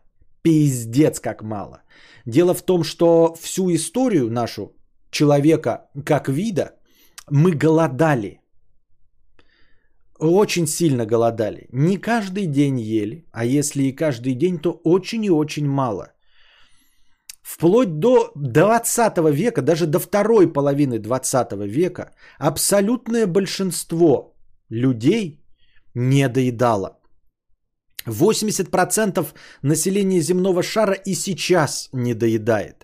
Мы едим избыточно много. И даже э, одобренные полторы тысячи калорий в качестве минимального колоража для мужчины и 1200 килокалорий минимального колоража для женщины в сутки, одобренные Всемирной организацией здравоохранения, исключительно мое мнение, которому нельзя верить. Это просто шутка, ересь и хуйня. Это очень много. Понимаете? То есть, э, не будучи у нас, например, растянутым желудок или доведя его до какого-то исходного состояния при условии здорового желудка, человек может есть очень и очень мало. Поэтому для того, чтобы действительно худеть на недостатки еды, это должны быть условия, которые получались 70 лет назад в некоторых районах Польши и Германии. Понимаете? То есть вот где-то до таких условий нужно доводить, чтобы э, худеть исключительно на недостатки пищи. Вот как-то так. То есть, э, вы понимаете, есть разные технологии. Это все сводится к тому, чтобы меньше есть. Типа, знаете, диета три кулака. Кулак белка, кулак овощей, кулак э, углеводов. Ну, есть такая вот три кулака. Это когда ты ешь объем, ну, вот берешь вот, вот кулак, да, белка. Это значит, может быть, стейк, вот, средняя грудка э, курицы. С твою эту, да? Овощей вот столько наложил себе. С твой кулак объем. Соответственно, если ты маленькая женщина, у тебя кулачок поменьше, ты должен меньше. И кулак углеводов. Этого достаточно хорошо и нормально. А вот. А, есть э, там, э, вот как человек описал, чисто белок и овощи, да, белок ты ешь, э, чтобы мышцы не съедались во время того, как организм тратит калории, чтобы он жир свой съедал, а мышцы не съедались, ты догоняешься белком. Лучше бы, конечно, еще силовыми заниматься. Но это надсаживает печень, которой нужно очень сильно помогать. Вот. Есть более лояльный способ это все-таки поменьше и правильно распределить количество белков, жиров и углеводов. Их должно быть в каком количестве, если, ну там примерно, да, половина у тебя должно быть массы углеводов и по, по одной четверти белка и э, клетчатки. Можете это все проверять. А по мне же, для того, чтобы реально худеть, нужно не какие-то, не три кулака. Нужно очень мало, блядь, пиздец. Очень мало. Очень мало. Не всегда есть, не каждый день есть. И это, понимаете, это не чудо голодания. Это просто не каждый день есть. Вот, потому что всю историю человечества оно не могло себе позволить. Но представьте себе, давайте вот просто считать, сколько, вот когда человек мог позволить себе есть три раза в день. А мы ведь едим три раза в день, пять раз в день. Доедаемся чаем и печеньками. Какой чай, печеньки? Убираем чай, печеньки, сладкое. Его вообще не было вплоть до последнего. Три раза в день. Серьезно? Три раза в день ел э, э, крепостной? Три раза в день? Хорошо, во времена крепостных он ел один раз. Вот мужик пришел вечером с покоса, ему поставили э, борща, тарелку и хлеб. Вот борщ и хлеб. Понимаете, почему борщ? Что значит борщ? Суп – это еда экономных. Понимаете? Это богатеи ели стейк, ты наедался мясом, а бедный ел суп. Суп там капуста, трава, свекла. И мясо где-то там плавает на один чан кусочек для аромату. Это вода с капустой. И хлеб углеводами. Это не всегда хлеб, это когда хлеб научились нормально. Хлеба нет, ты вот хлебаешь красненькую воду из свеклы, моркови и капусты. Щи тоже, свекла, морковь, капуста. Уха. Все то же самое без свеклы, но с рыбкой. Рыбку поймал, вот тебе уха. Положил одна рыбка для аромату на весь этот. Ну и сколько ты, конечно, можешь есть это все, да? Один раз в день. Это что? Это уже зажиточный, ребята, 19 век. Это зажиточный 19-18 век. Никаких холодильников не существует. То есть часть ты поел и выблевал сразу, обдристался, потому что долго ли там борщ будет храниться, да, или какие-нибудь щи или уха. Холодильников-то нет. Вот, ни о какой гигиене речь не идет. А, и это вот последнее время зажиточное такое. А до этого голод. Голод.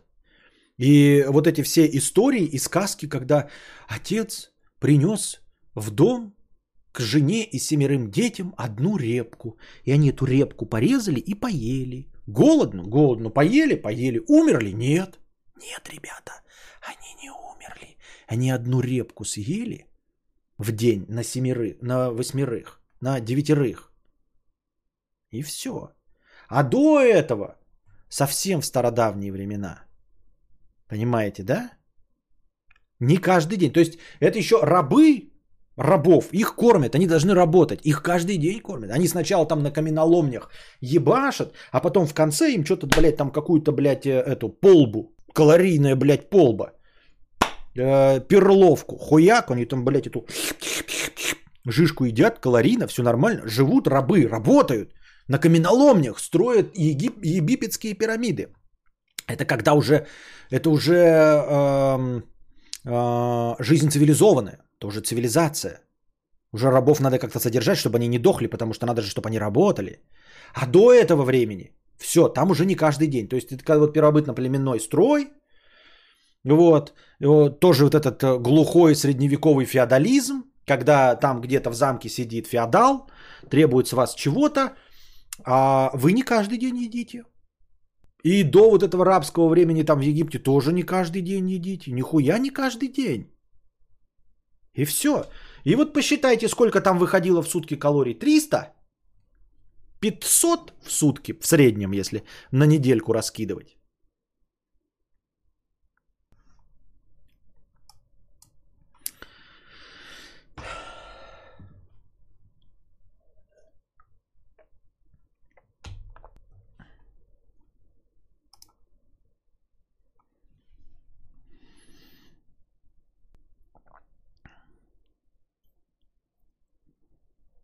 Крестьяне нормально по объему питались, просто они калорий э, намного больше нашего тратили и сладкого меньше ели.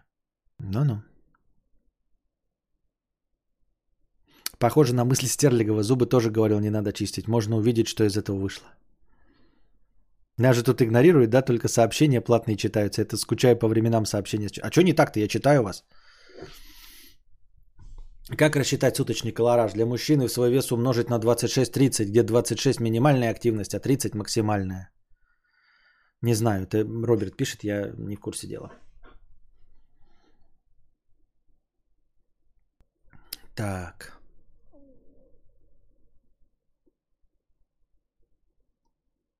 Аноним 100 рублей. Константин, расскажи, пожалуйста, как учился на сварщика, сколько учился, какой разряд получил и вот это вот все. Как учился на сварщика? Учился в официальной государственной школе ДСАФ. А, сколько учился? Четыре месяца, по-моему. А, разряд получил. Разряд получил минимальный, а, позволяющий работать сварщиком. Я забыл, я все время путаюсь в номерах. Третий или четвертый. Там третий, походу. Да. А, первый э, разряд это ученик, ну то есть прям тот, который учится. Его не дают, это просто они так поставлены, но типа вот. Второй разряд это помощник сварщика, это отнеси электроды, поднеси электроды, отнеси, поднеси, иди нахуй, не мешай. И третий разряд это сварщик минимальный, все, дальше ты растешь сам. Вот, третий разряд получил сварщика э, после окончания. Все, заплатил деньги, ходил 4 месяца, э, писал лекции, потом отвечал на вопросы, там практика была каждый день. Ну, каждый день обучения, каждый день практика, все. Отучился, получил оценку, получил корочку.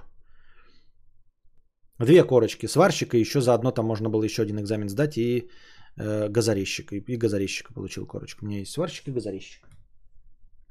Но, блядь, их сейчас не найдешь, наверное.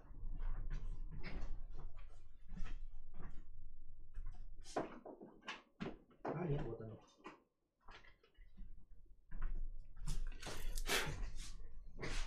Вот. 2016 года уже 5 лет прошло. Теоретическое обучение 252 часа, производственное обучение 200... А, еще про, про, было это... Практика же еще была на заводе, да. Профессии электрогазосварщик, профессиональная подготовка. Электрогазосварщик. Разряд третий, Профессия электрогазосварщик. Вот. Бикет Петр Борисович. Фокус, motherfucker. Есть? Хуя нету, да? Че ты фокусируйся, блядь? А, все равно в отражении. Зачем? Это свидетельство и удостоверение. Газорезчик, да. Газорезчик. Угу. Допускается газо... Э, резательным постам на сниженном и природном газе. С портретом, блядь, моим. Опа.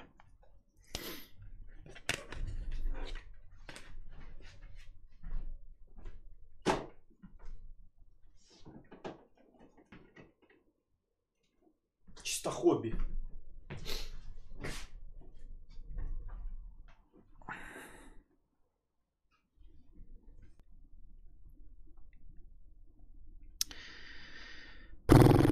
Толя Юрист, 50 рудин, 1 рубь с покрытием комиссии. Э, Константин, привет. Рассуди по-медицински или, быть может, опыту своему. Взял за основу традицию месяц назад выпивать по 2-3 рюмки водки за горячим ужином каждый день. Аппетит лучший, жжение приятное. Рассуди, это норма. Важное уточнение. Никакой алкоголь не пью, кроме этого. Ни пива, ни коктейля, вообще ничего. Многовато, многовато. Во-первых, эм, Алкоголизм – это не объемы, это регулярность и неспособность отказаться. Вот что такое алкоголизм. Это а, не когда ты обязательно наебениваешься в говнище, а вот когда ты каждый день, просто по бутылочке пива, но каждый день. И не можешь пропустить ни один день, тебе уже кажется, что день прошел зря, если ты в конце бутылочку пива не выпил. Вот оно что такое алкоголизм. Точнее, не, конечно, не конченый алкоголизм, а то, с чего он начинается – вот, поэтому ежедневное э, употребление э, водочки это тоже начало э, долгой и глубокой дружбы. А уж тем более 2-3 рюмочки, это уж прямо сказать многовато. С одной стороны, по объему чистого спирта это, конечно, может быть и здрасте. Но 2-3 это на этом нельзя остановиться, понимаешь? Это как... Это как есть каждый день по гамбургеру маленькому, э, самому дешевому э, макдональдсовскому гамбургеру. Один маленький, самый дешевый Макдональдсовский гамбургер э, не повлияет на твой колораж. Э, как фастфуд не испортит твой желудок. И э, ну, в целом никак плохо не, не подействует. Но разве ты сможешь остановиться на одном гамбургере? Нет. Рано или поздно ты начнешь брать Кока-Колку. Рано или поздно ты начнешь брать маленькую картошку, потом среднюю с сырным соусом, потом большую с сырным соусом. Потом гамбургер э, вырастет в чизбургер, потом чизбургер в Биг Мак, потом Биг Мак в Биг Тейсти. Э, И вот уже ты каждый день ешь Биг Тейсти, большая картошечка, сырный соус, э, пепси без льда, ой, колу без льда 0,5. А тут уже можно и чайком побаловаться, пожалуй, мне чай с пирожком жирненьким, а потом уже чей-то я чаем, может быть, э, кофейком, э, пожалуй, капучинка. А потом вот уже у тебя Big Tasty, большая картошка, сырный соус, 0,5 кола без льда, капучино и пирожок. Ну и в, ц... в конце, конечно, это все э, полирнуть мороженкой. И вот тебе и будьте здрасте. Добро пожаловать в клуб Центнер. А также у тебя будет 2-3 рюмочки. Ты 2-3 рюмочки на ужин – а потом такой в пятницу хочу выпить. Ну а потом ты выпил, например, вернулся домой. А как ужин-то? То есть ты где-нибудь выпил 2-3 рюмочки, потом вернулся, и потом э, надо же, а ужинать без 2-3 рюмочек нельзя, ты же не, там же не считается, правильно? Значит, ты еще выпил. Выпил 3 рюмочки сначала, потом 3 рюмочки за ужином, а в, в субботу проснулся, что-то хуевато. Можно и... А завтра никуда не надо. Можно и в субботу одну рюмочку. Ну, утром одну рюмочку можно? Можно. Вот тебе и будьте здрасте.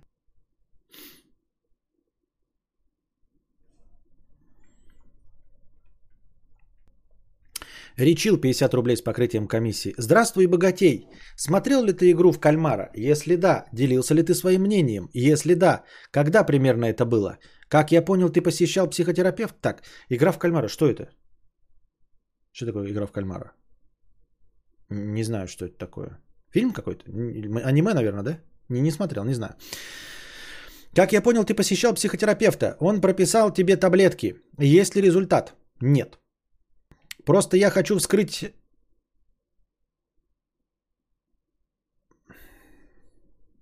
Иди, пожалуйста, к врачу, речил.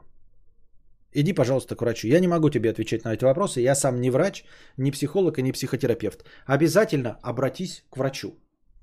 Я имею в виду к психотерапевту, к психиатру. Э, кому-то с дипломом, кто имеет право выдавать таблетки.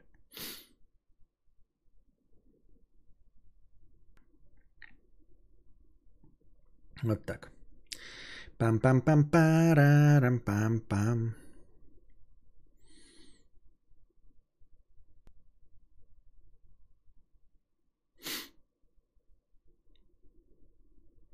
Колонил смел 100 рублей с покрытием комиссии. Спасибо. Аноним 95 рублей. Страшно вырубай. Спасибо с покрытием комиссии. Дэниел Кюдли 100 рублей с покрытием комиссии. Костя, чего ты меня в инсте забанил? Ну, написал я информативный ответ к твоей сторис, Петуч. Я же рофл старый вспомнить решил. Мудрец, не хотел подстебать или разозлить хорошего настроения. Вот скажите, вот человек пишет и спрашивает, почему я его забанил в инсте? А вот, вот вы бы как поступили? Что вот мне нужно с ним беседу вести или что? Шутками перешучиваться? Просто вот поставьте меня, ой, себя на мое место. Э, вы записываете историю, какую-то, да, или фотку выкладываете. И там просто одно слово вот в комментарии. Петуч. Вы бы вот, вот просто вы вот в чате на моем месте вы бы такие, ой, это же, наверное, какой-то искрометный юмор. Пожалуй, надо разобраться, поговорить. Ведь я же не хочу этого человека, которого я не знаю, а, потерять в качестве друга. Наверное, он что-то смешно пошутил. Нужно Э, нужно поговорить с ним, задать ему парочку вопросов. Может быть, мы станем с ним друзьями? Ведь он мне очень дорог, правильно? Как человек, мне не хватает друзей, я ищу нового общения. Ну, пусть мне написали Петуч. Но вдруг мы станем с ним в будущем хорошими товарищами. Я не могу терять этих людей. Так, что ли, получается? Или я просто пишу сторис, мне пишет человек Петуч. И, ну, Бан и все. Я что, должен разбираться, пошутил ты? или не пошутил, обозвал или не обозвал. А, какой мне интерес разбираться в том, какие у тебя были э, причины на то, чтобы это написать? По-доброму ты писал это, по-хорошему, по-плохому, обозвать ты хотел, разозлить или пошутить. Какая мне печаль до этого? Зачем мне в этом разбираться?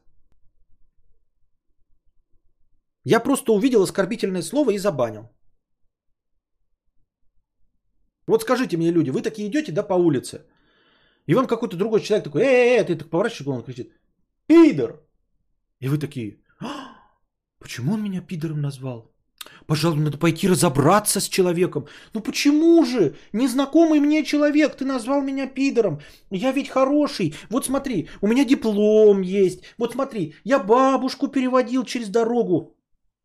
Или вы такие, да пошел ты нахуй. Или сам пидор. Или просто уйдете. Или вы просто уйдете. Или вы будете выяснять, почему вам, вас какой-то незнакомый человек назвал пидором. Вот прям реально будете выяснять. Вот мне не интересно. Человек написал Петучу такой, бан и все.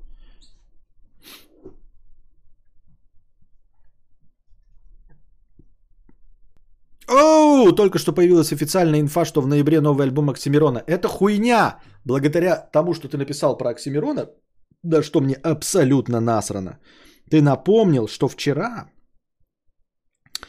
технически вчера, вышел кто? Правильно. Limp Bizkit новый альбом. Limp Bizkit новый альбом вышел. Still Sucks. Вот он он. Добавлю его себе в очко. Ебой, надо будет послушать. Мощно, нет? Понятно.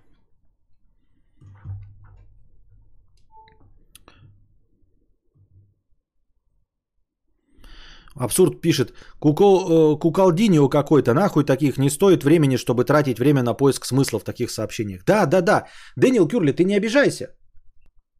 Ну ты ж пойми, как я это увидел. Я увидел просто, какой человек написал мне Петуч. Я что, должен разбираться, шутка была или что? Ты прям серьезно думаешь, что вот э, человек просто пишет негативный комментарий, а я должен разбираться, шутил он, хотел он меня подъебать или нет? Зачем мне это? Я просто такой, написано Петуч. Хочу ли я еще раз увидеть Петуч э, в своей сторис? Не хочу, я забанил. Логично я поступил, как по-твоему? Ну, сам подумай. Я вот вижу, читаю. Я не понимаю, шутка, не шутка. Я вижу оскорбительное слово Петуч, бан, чтобы больше это слово не увидеть от тебя. Все?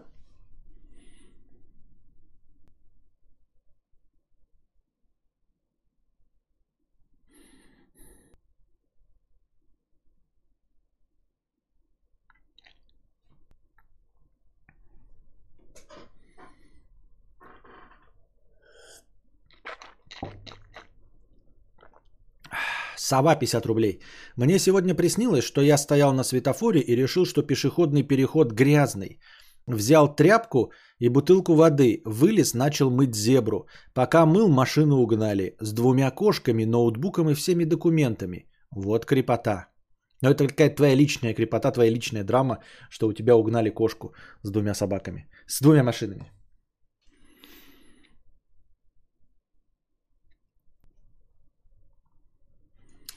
Тыква со свечкой. Я что, буду разбираться? Разбирается уже 20... Я не разбираюсь, я поясняю. Я не разбираюсь. Тыква со свечкой 50 рублей. Костя, как относишься ко вселенной SCP Foundation, фонд SCP? У них, кстати, есть очень э, годные крипипасты про ту же лестницу SCP-087 или про скульптуру. Я ко всем этим фондам, этим цикадам и прочему отношусь крайне скептично. Я пытался э, проникнуться, но меня это совершенно не захватывает. Это меня не захватывает, как вот, вот это. Меня не захватывает вселенная Warhammer. То есть мне тут я, ну и мне не интересно. Это не потому, что они плохие, это просто как-то вот совсем не мой формат. Погружаться в какую-то вселенную на много-много книжек, на много-много событий, это прям совсем не мое. Это меня и вот там Dungeons and Dragons, какие-нибудь там э, настолки, как их, э, не Манчкин, а как Манчкин. Как-то это все мимо меня идет, поэтому я, наверное, слышал что-то, но читать отдельные крипипасты, Станет ли мне это интересным и буду ли я автором этого всего? Нет. Мне тоже часто снятся всякие рушащиеся лестницы, самолеты, и вообще как будто куда-то спешу все время. А ты веришь в сны? Помнишь их? Помню. Что значит верю ли я в них? Верю ли я в то, что есть сны? Да, я верю, сны есть.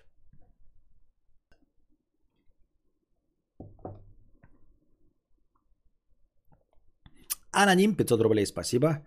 Джет 95, спасибо. Артур 1000 рублей с покрытием комиссии. Спасибо, Артур. Малинка 100 рублей с покрытием комиссии. Спасибо за покрытие комиссии. Однояйцевый 50 рублей. Спасибо. А, Костя, я уже долгое время тщетно пытаюсь найти стрим, где ты подписчикам рисовал ребусы, а они угадывали, и было очень весело. Помню, что это было примерно в прошлом году. Может, чат подскажет, какой это номер, хочется пересмотреть. Однояйцевый, ты очень ошибаешься в своих сроках. Тебе кажется, что это было в прошлом году, а это не так. Я бы хотел тебе напомнить, что в прошлом году в это же самое время был разгар ковида. Ты точно думаешь, что это было в разгар ковида? Скорее всего, то, что ты помнишь, было не менее чем три года назад. Не менее чем три года назад. Я о каких-то вещах, там, например, э, узнаю, что тоже, там, например, говорю про мотоцикл. Мне тоже кажется, что пару дней, как говорю. А на самом деле первый раз сказал об этом пять лет назад. Понимаешь? Э, вот, например, будка, откуда пошла, тоже вот этот крокодиловый подкаст, где я рисовал. И это было... И это, насколько я помню, я рисовал фильм «Престиж». И там я нарисовал лицо, имея в виду будку. И мы запомнили все, что лицо это будка. Вот, это было очень давно. Это было очень давно.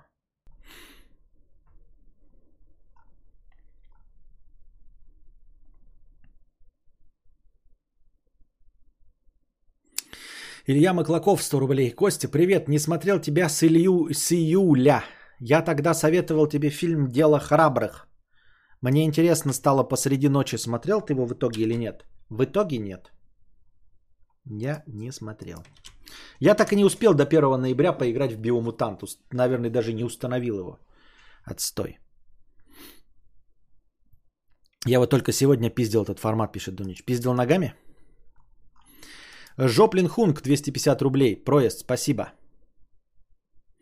Дутый петушок, 200. Дутый петушок. 250 рублей. Константин, очень переживаю, не ирония, что тема с рассказами на заказ сдуется из-за лени. Мне кажется, эта тема плюс блок с новостями – это при условии регулярности огромный boost к твоим стримам. Пожалуйста, пиши. Дутый петушок, ты можешь мне поддавливать и напоминать об этом, чтобы вы не спустили мне это на тормозах. Согласен с тобой полностью, дутый петушок. Давай лучше крипипасты про пещеры, домовых и прочую срань. Про ускоренное с возрастом время слишком страшно. Про ускоренное с возрастом время? Биомутанты фигня. Да я знаю, там что-то провальная игрушка какая-то. Еще хотел этот купить э, Hot Wheels. Я же так о нем мечтал, мечтал. Но что-то бабки зажопил. Так бы поиграл в Hot Wheels.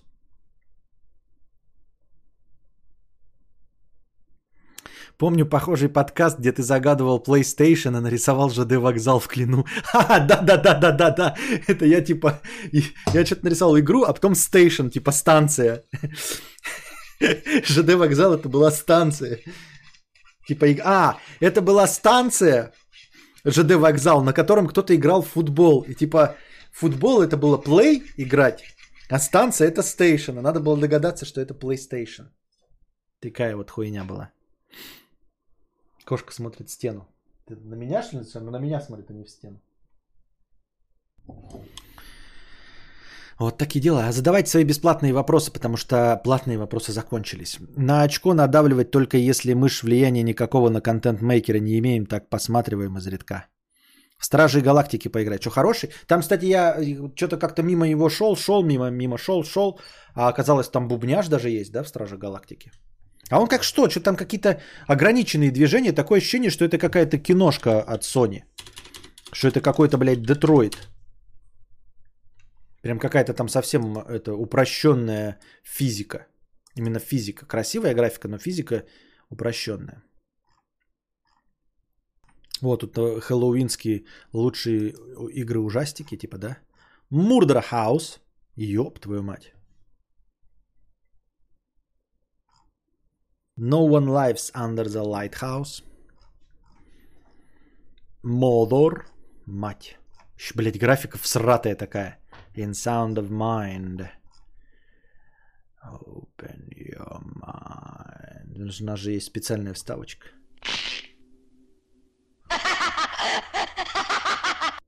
Open your mind. Open.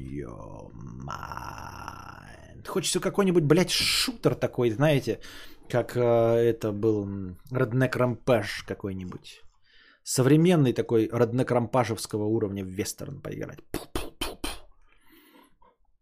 Костя, чаще играешь на боксе или на плойке? Что нравится больше? Ой, одинаково мне нравится. Одинаково. Вообще не могу с ними определиться. Я уже давно понял, что я, блядь...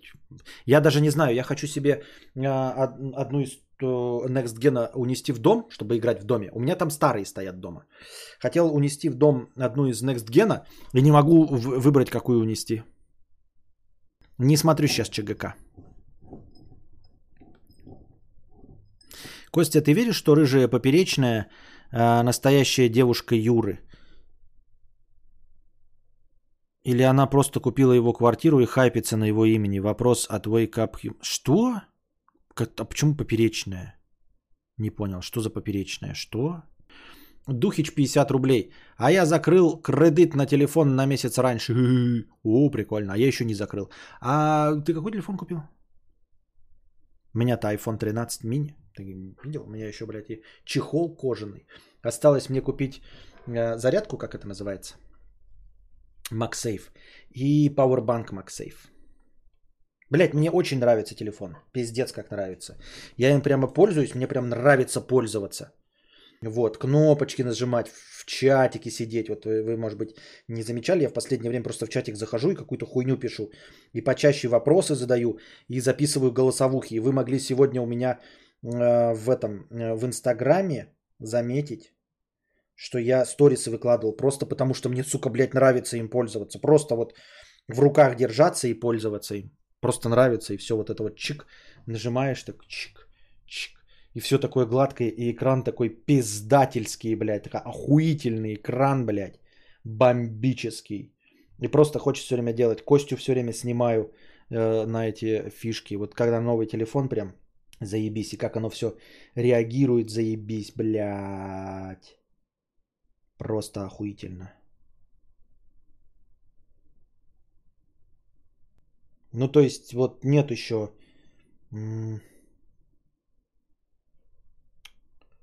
Нет еще того ощущения, что ну вот не новый телефон, что надоел. Бля, вот да, такой кайф до сих пор, вот. Двенашку обычную. Костя, а ты пробовал серию Хало? Раньше я плевался таких, но сейчас что-то зашло. Да чуть перед наверное, дождаться надо. Я попробовал, что-то мне не зашло ни одна. Ну, я какие-то старые пробовал там или чешо. Если хочешь boost платных подписчиков, делай контент для спонсоров. Boost был при выпуске крипоток для... Я понял, да, это я знаю, да. То, что кадавр избегает мрачных тем, чувствуется. Знаешь, что всегда, э, зайдя на стрим кадавра, скорее всего попадешь на балаган в хорошем смысле слова. Спасибо за позитив. Да, нет, я говорю про хтонь какую-нибудь, да, про жизненную хтонь и все остальное. Но она такая жизненная хтонь, понимаете, она э, у литературного уровня. Она не про то, что творится в мире, понимаете. Я не погружаю вас в пучину отчаяния. Хтонь – это не отчаяние. В хтоне можно жить. А вот в реальных новостях это отчаяние. А поэтому я отчаяние избегаю.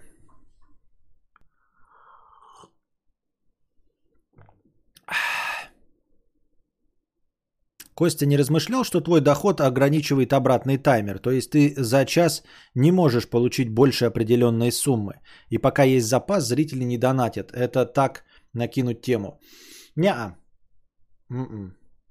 Не-а. Не пойму, не очень до конца понимаю, о чем ты, но нет.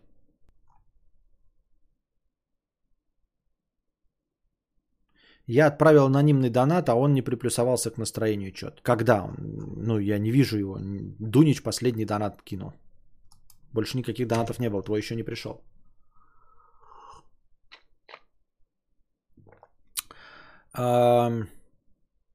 Нет.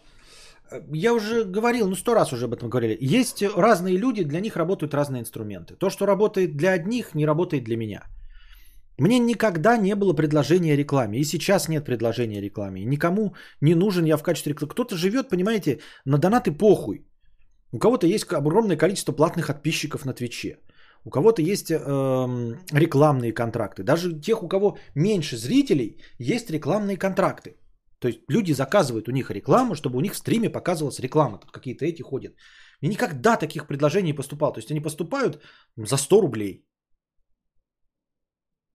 Понимаете? Поэтому я живу совсем на другой системе монетизации. На другом инструменте. Шпрок 50 рублей. Эфир должен продолжаться.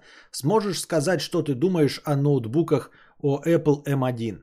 Да я сказать-то могу. Там уже какие-то... Я вчера прочитал статейку где-то, блядь. Где же прочитал? Хуй с ним. Наверное, на ТЖ, на ТЖ где еще мог прочитать. Про то, что кто-то протестировал э, процы и вот они там M1 Pro, M1 Max, вот зачем это все, да? Просто M1 бы сделали, ну какие-то, ну вот Max и Pro, вот это самая тупость. Потому что я лично не знаю, вот что лучше, Pro или Max. Вот эта их система наименования, еще бы супер добавили. И ты такой, блядь, что лучше? M1 Pro, M1 Max или M1 Super? Ну, очевидно, что M1 Pro Max лучше, чем Pro или Max в отдельности. А вот Pro или Max лучше. Ну и короче, самый лучший, судя по всему, M1 Pro. Вот, и он реально получше. А вот M1 Max, типа не настолько он лучше э, э, MacBookов на i9, которые были предыдущего поколения. Вот. Ну и больше мне сказать нечего, в общем. Э, там э, про, ну, тесты, которые проводил Э, проводили они в каких-то играх или что-то такое, да, Apple предоставляла. Это, конечно, хорошо. А, не в играх, а в контент-мейкерстве, то есть в 3D и в рендеринге видео. То есть это рабочий инструмент, как мы все, в общем-то, и знаем. Если бы я снимал, то, может быть, мне бы тоже нужен был бы MacBook, вот, Pro. А давайте вы мне подарите MacBook Pro, а я тогда буду снимать и монтажить на нем. Как вам такая идея? По-моему, охуительно. С Final Cut еще купите, чтобы я Final Cut научился. Так вот. Но провели тестирование на бенчмарке. И бенчмарк не показал такого фантастического преимущества. Но опять-таки бенчмарк это же, это же бенчмарк. Ну что бенчмарк? Это что это такое? Это, блядь, тестирование на, на холостых оборотах. В реальности будет не бенчмарк, правильно? То есть в бенчмарке M1, ну, там проигрывает.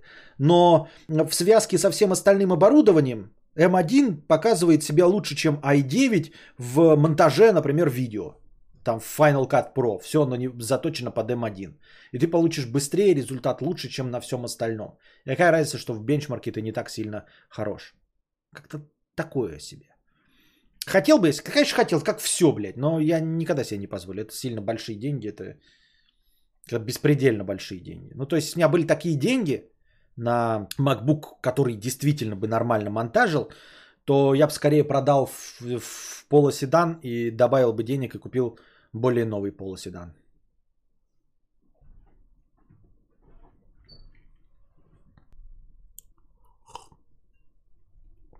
Утро в хату. Вот вам хэллоуинская новость. Провел праздник в костюме короля не желтого. Проснувшись 24 часа назад, не отличая запах отца, абсента от аджики. А сейчас даже температуры нет. Куда идти? Температуры нет, никуда не идти. Дома сидеть. Отличный план, просто охуенный, если я все правильно понял. Надежный, как швейцарские часы. Да. M1 Max типа максимум, а M1 Pro это просто Pro. Нейминг петушарский, конечно. То есть ты думаешь, Max лучше? Нет, Pro сильнее, чем Max. Костя донатит ближе к концу хорошего настроения, потому что когда до настроения много, оно уходит быстрее. Я, кстати, думал поменять местами. Это действительно логично было бы. Донатить больше, то есть э, э, скорость больше при меньших донатах. Я думаю, наверное, это надо поменять. Вот сейчас у меня, да, действительно, при уменьшении настроения скорость понижается. Она как бы идет вам навстречу, то есть дает вам возможность накинуть. И вполне возможно, что это единственный рабочий инструмент R110. Что замедляя скорость, ну вот вам с линцой дает возможность накинуть, именно так работает. Потому что логичнее было бы с моей стороны, в обратную сторону. То есть, э, чем э, меньше настроения, тем быстрее оно двигается, и тем больше э, мотивации накидывать больше настроения. То есть, например, скорость была бы изрядно меньше, если бы настроение было больше 3000.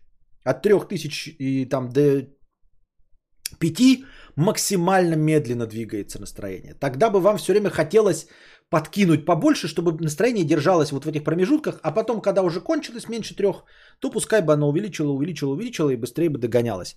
Можно в качестве текста, теста провести и посмотреть, что из этого выйдет.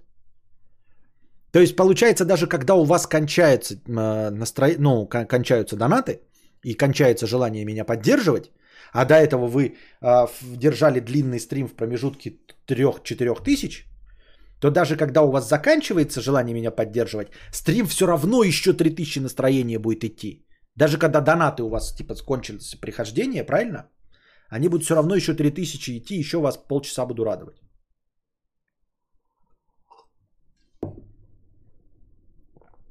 Как вы вообще все думаете, стоит ли в школе преподавать химию?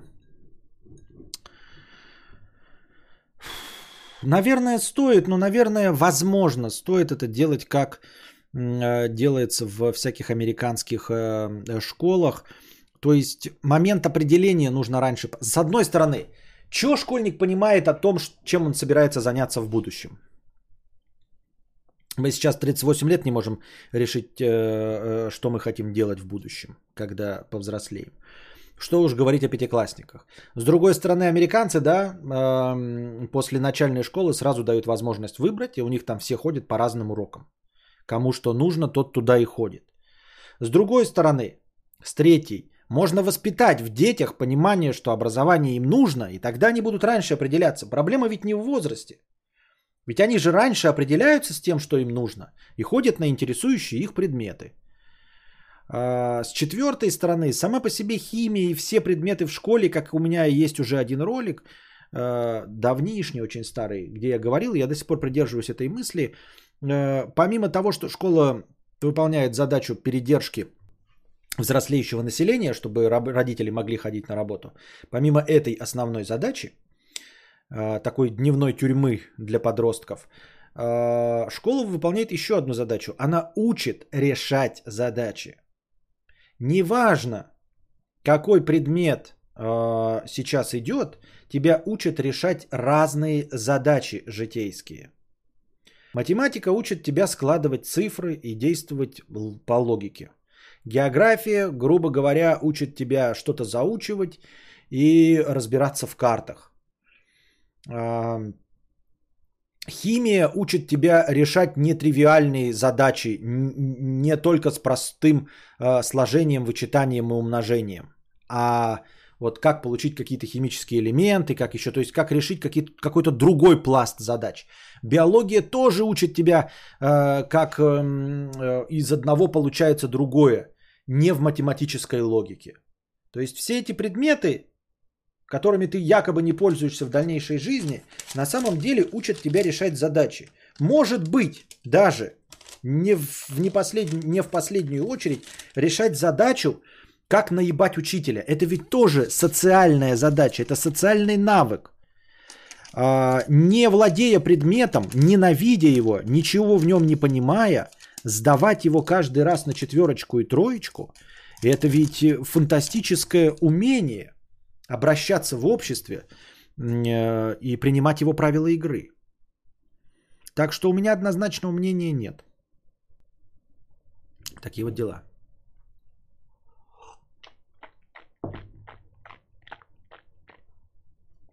Такой вопрос. Твои родители, родственники знают о том, что ты стример? Как они на это реагируют? Знают. Никак. А, для них э, это как... Эм, знают, но никак, ну типа ну, ничего это для них не значит. Ну, это слово, блядь, им, ой, я мог сказать им, типа, переводчик с китайского. Вот, то есть я объяснял им, как это действует, да, ну типа, а нахуя? Типа, а зачем тебя кто-то смотрит? Ну вот смотрит.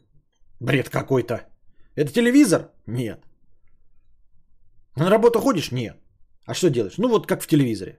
А зачем это кому-то надо? Ну вот. А ну бред какой-то. То есть можно было сказать, я перевожу с древнекитайского, они бы так спрашивали, кому нужно переводить с древнекитайского? Кто тебе за это платит? Зачем?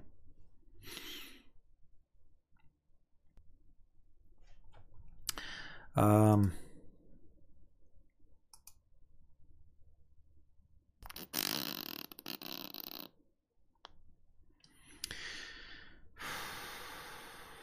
Константин, расскажи, какой ты, как ты такой счетчик сделал? Это стандартный плагин OBS или какая-то собственная разработка? Собственная разработка.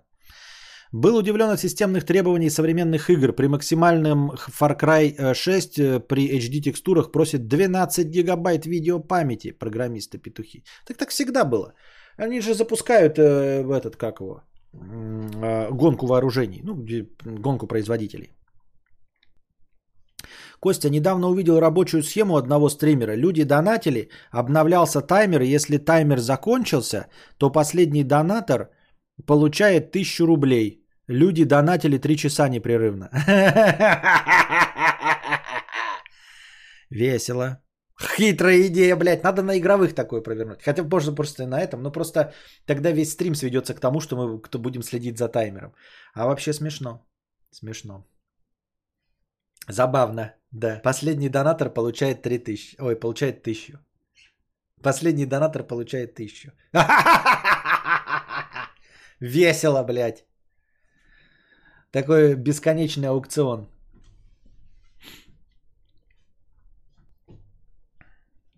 Костя, в принципе, сегодня все хорошо с донатами. Так классно наблюдать тебя жизнерадостного, но петушков ставлю в конце, потому что помню времена, когда раньше за такое улетали в бан. Спасибо тебе.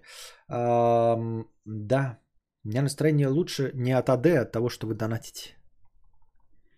Что если когда хорошее настроение равняется нулю, последнему донатору кидается 500 рублей, условно говоря. Да. А кто из родственников тебя хоть пробовал смотреть, какая была реакция? Никто не пробовал. Ну, типа, зачем? Меня и жена не смотрит. И друзья не смотрят. Мои друзья меня не смотрят. Зачем? Они меня и так знают. И все, что я могу рассказать, я им рассказывал. Как бы тебе объяснить? Я не знаю, даже, кстати, в других профессиях такое даже не... Ну, наверное, есть такое в других профессиях. Не знаю. Как бы привести пример-то, блин?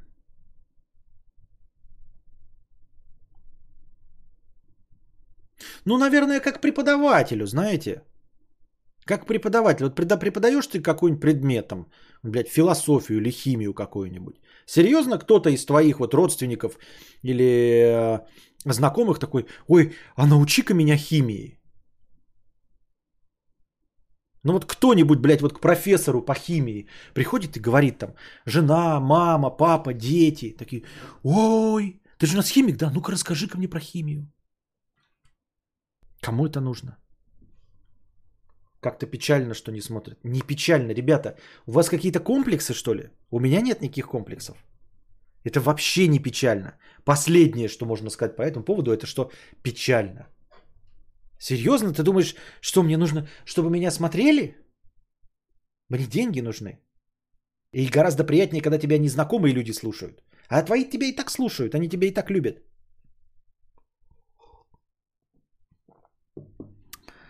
Порог входа на стрим Кости настолько велик, что его даже родные не могут преодолеть. Также, Костя, почему так мало зрителей? Гинеколог, как пример. Да. Кадавр, тебе уже говорили новость про самый крупный сбой озон? Нет, не говорили. Что за новость? Жена отца знала химию. Занималась со мной химией, когда учился в школе. Вот опять. Ты видишь, что ты подменяешь? Жена отца знала химию, занималась со мной химией, когда учился в школе. Ты ее попросил? С удовольствием ее слушал? Я тоже могу заставить своих смотреть стримы.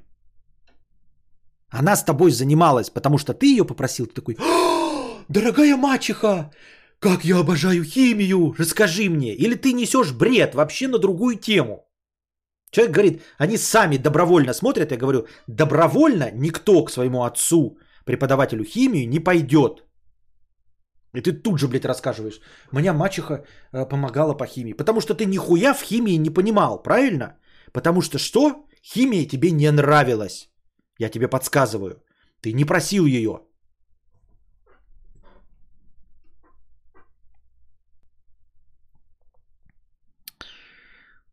К профессору по химии приходит и говорит, let's cook.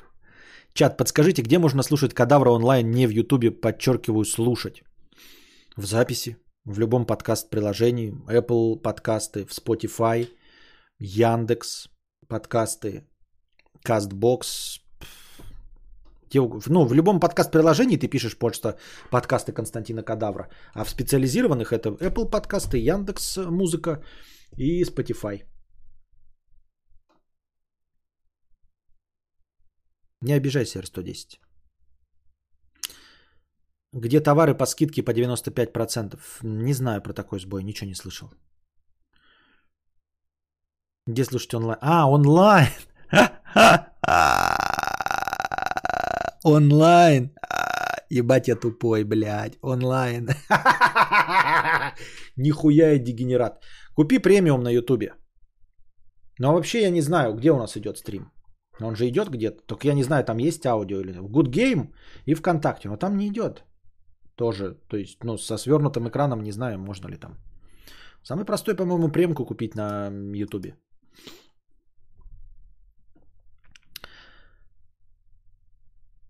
Там люди айфоны по 4К покупали. Так это что фигня?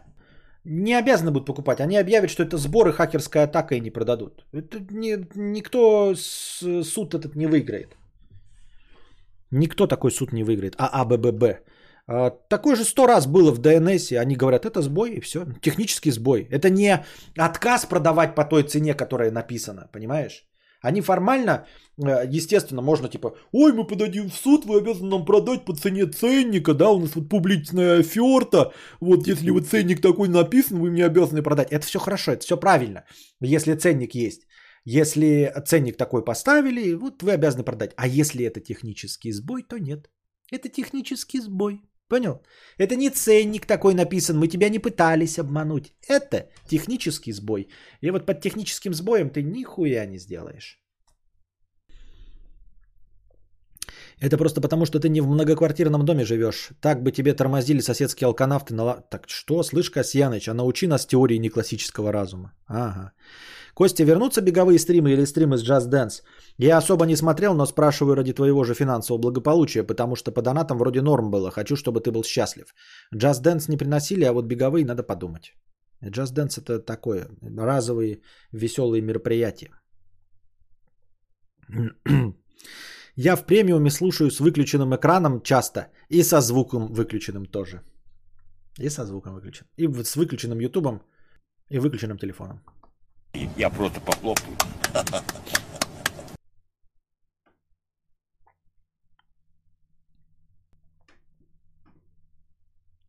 Бледовой побольше 50 рублей. Попроси подписчиков задонатить на смотры говна. Очень хочется, но главное не кринжатинку. Спасибо. Хотите смотры говна на ютубе? Так вы все время кринжа... Там, понимаете, там кринжатина всегда. Даже если это не крепота, все равно все, что вы заказываете, это кринж. Смотрели бы одни обзоры на тачки, на игры и все. А так все кринж. Итак, дорогие друзья, мы подошли к концу сегодняшнего подкаста. Надеюсь, вам понравилось. Прожимайте, пожалуйста, лайки. Подписывайтесь, прожимайте колокольчики, все там оповещения, все включайте. Это все в ваших же интересах, если вы мои обычные зрители. Если вы сами не можете донатить, то э, проделайте эти простые манипуляции, чтобы YouTube продвигал меня, приходили новые игри, зрители и донатили вместо вас. Вот такая вот хитрая схема. А пока, дорогие друзья, приходите завтра со своими донатами, чтобы завтрашний подкаст длился дольше. Э, кидайте в межподкасте, все они будут учтены. В том числе кидайте через э, донаты в Телеграме, я их тоже учитываю и добавляю. Ну и не забывайте становиться спонсорами зелеными никами, благодаря которым у нас каждый день есть полторы тысячи хорошего настроения в самом начале. Благодаря спонсорам. Переподписывайтесь, обновляйте свою подписку или становитесь спонсором. А пока держитесь там. Вам всего доброго, хорошего настроения и здоровья.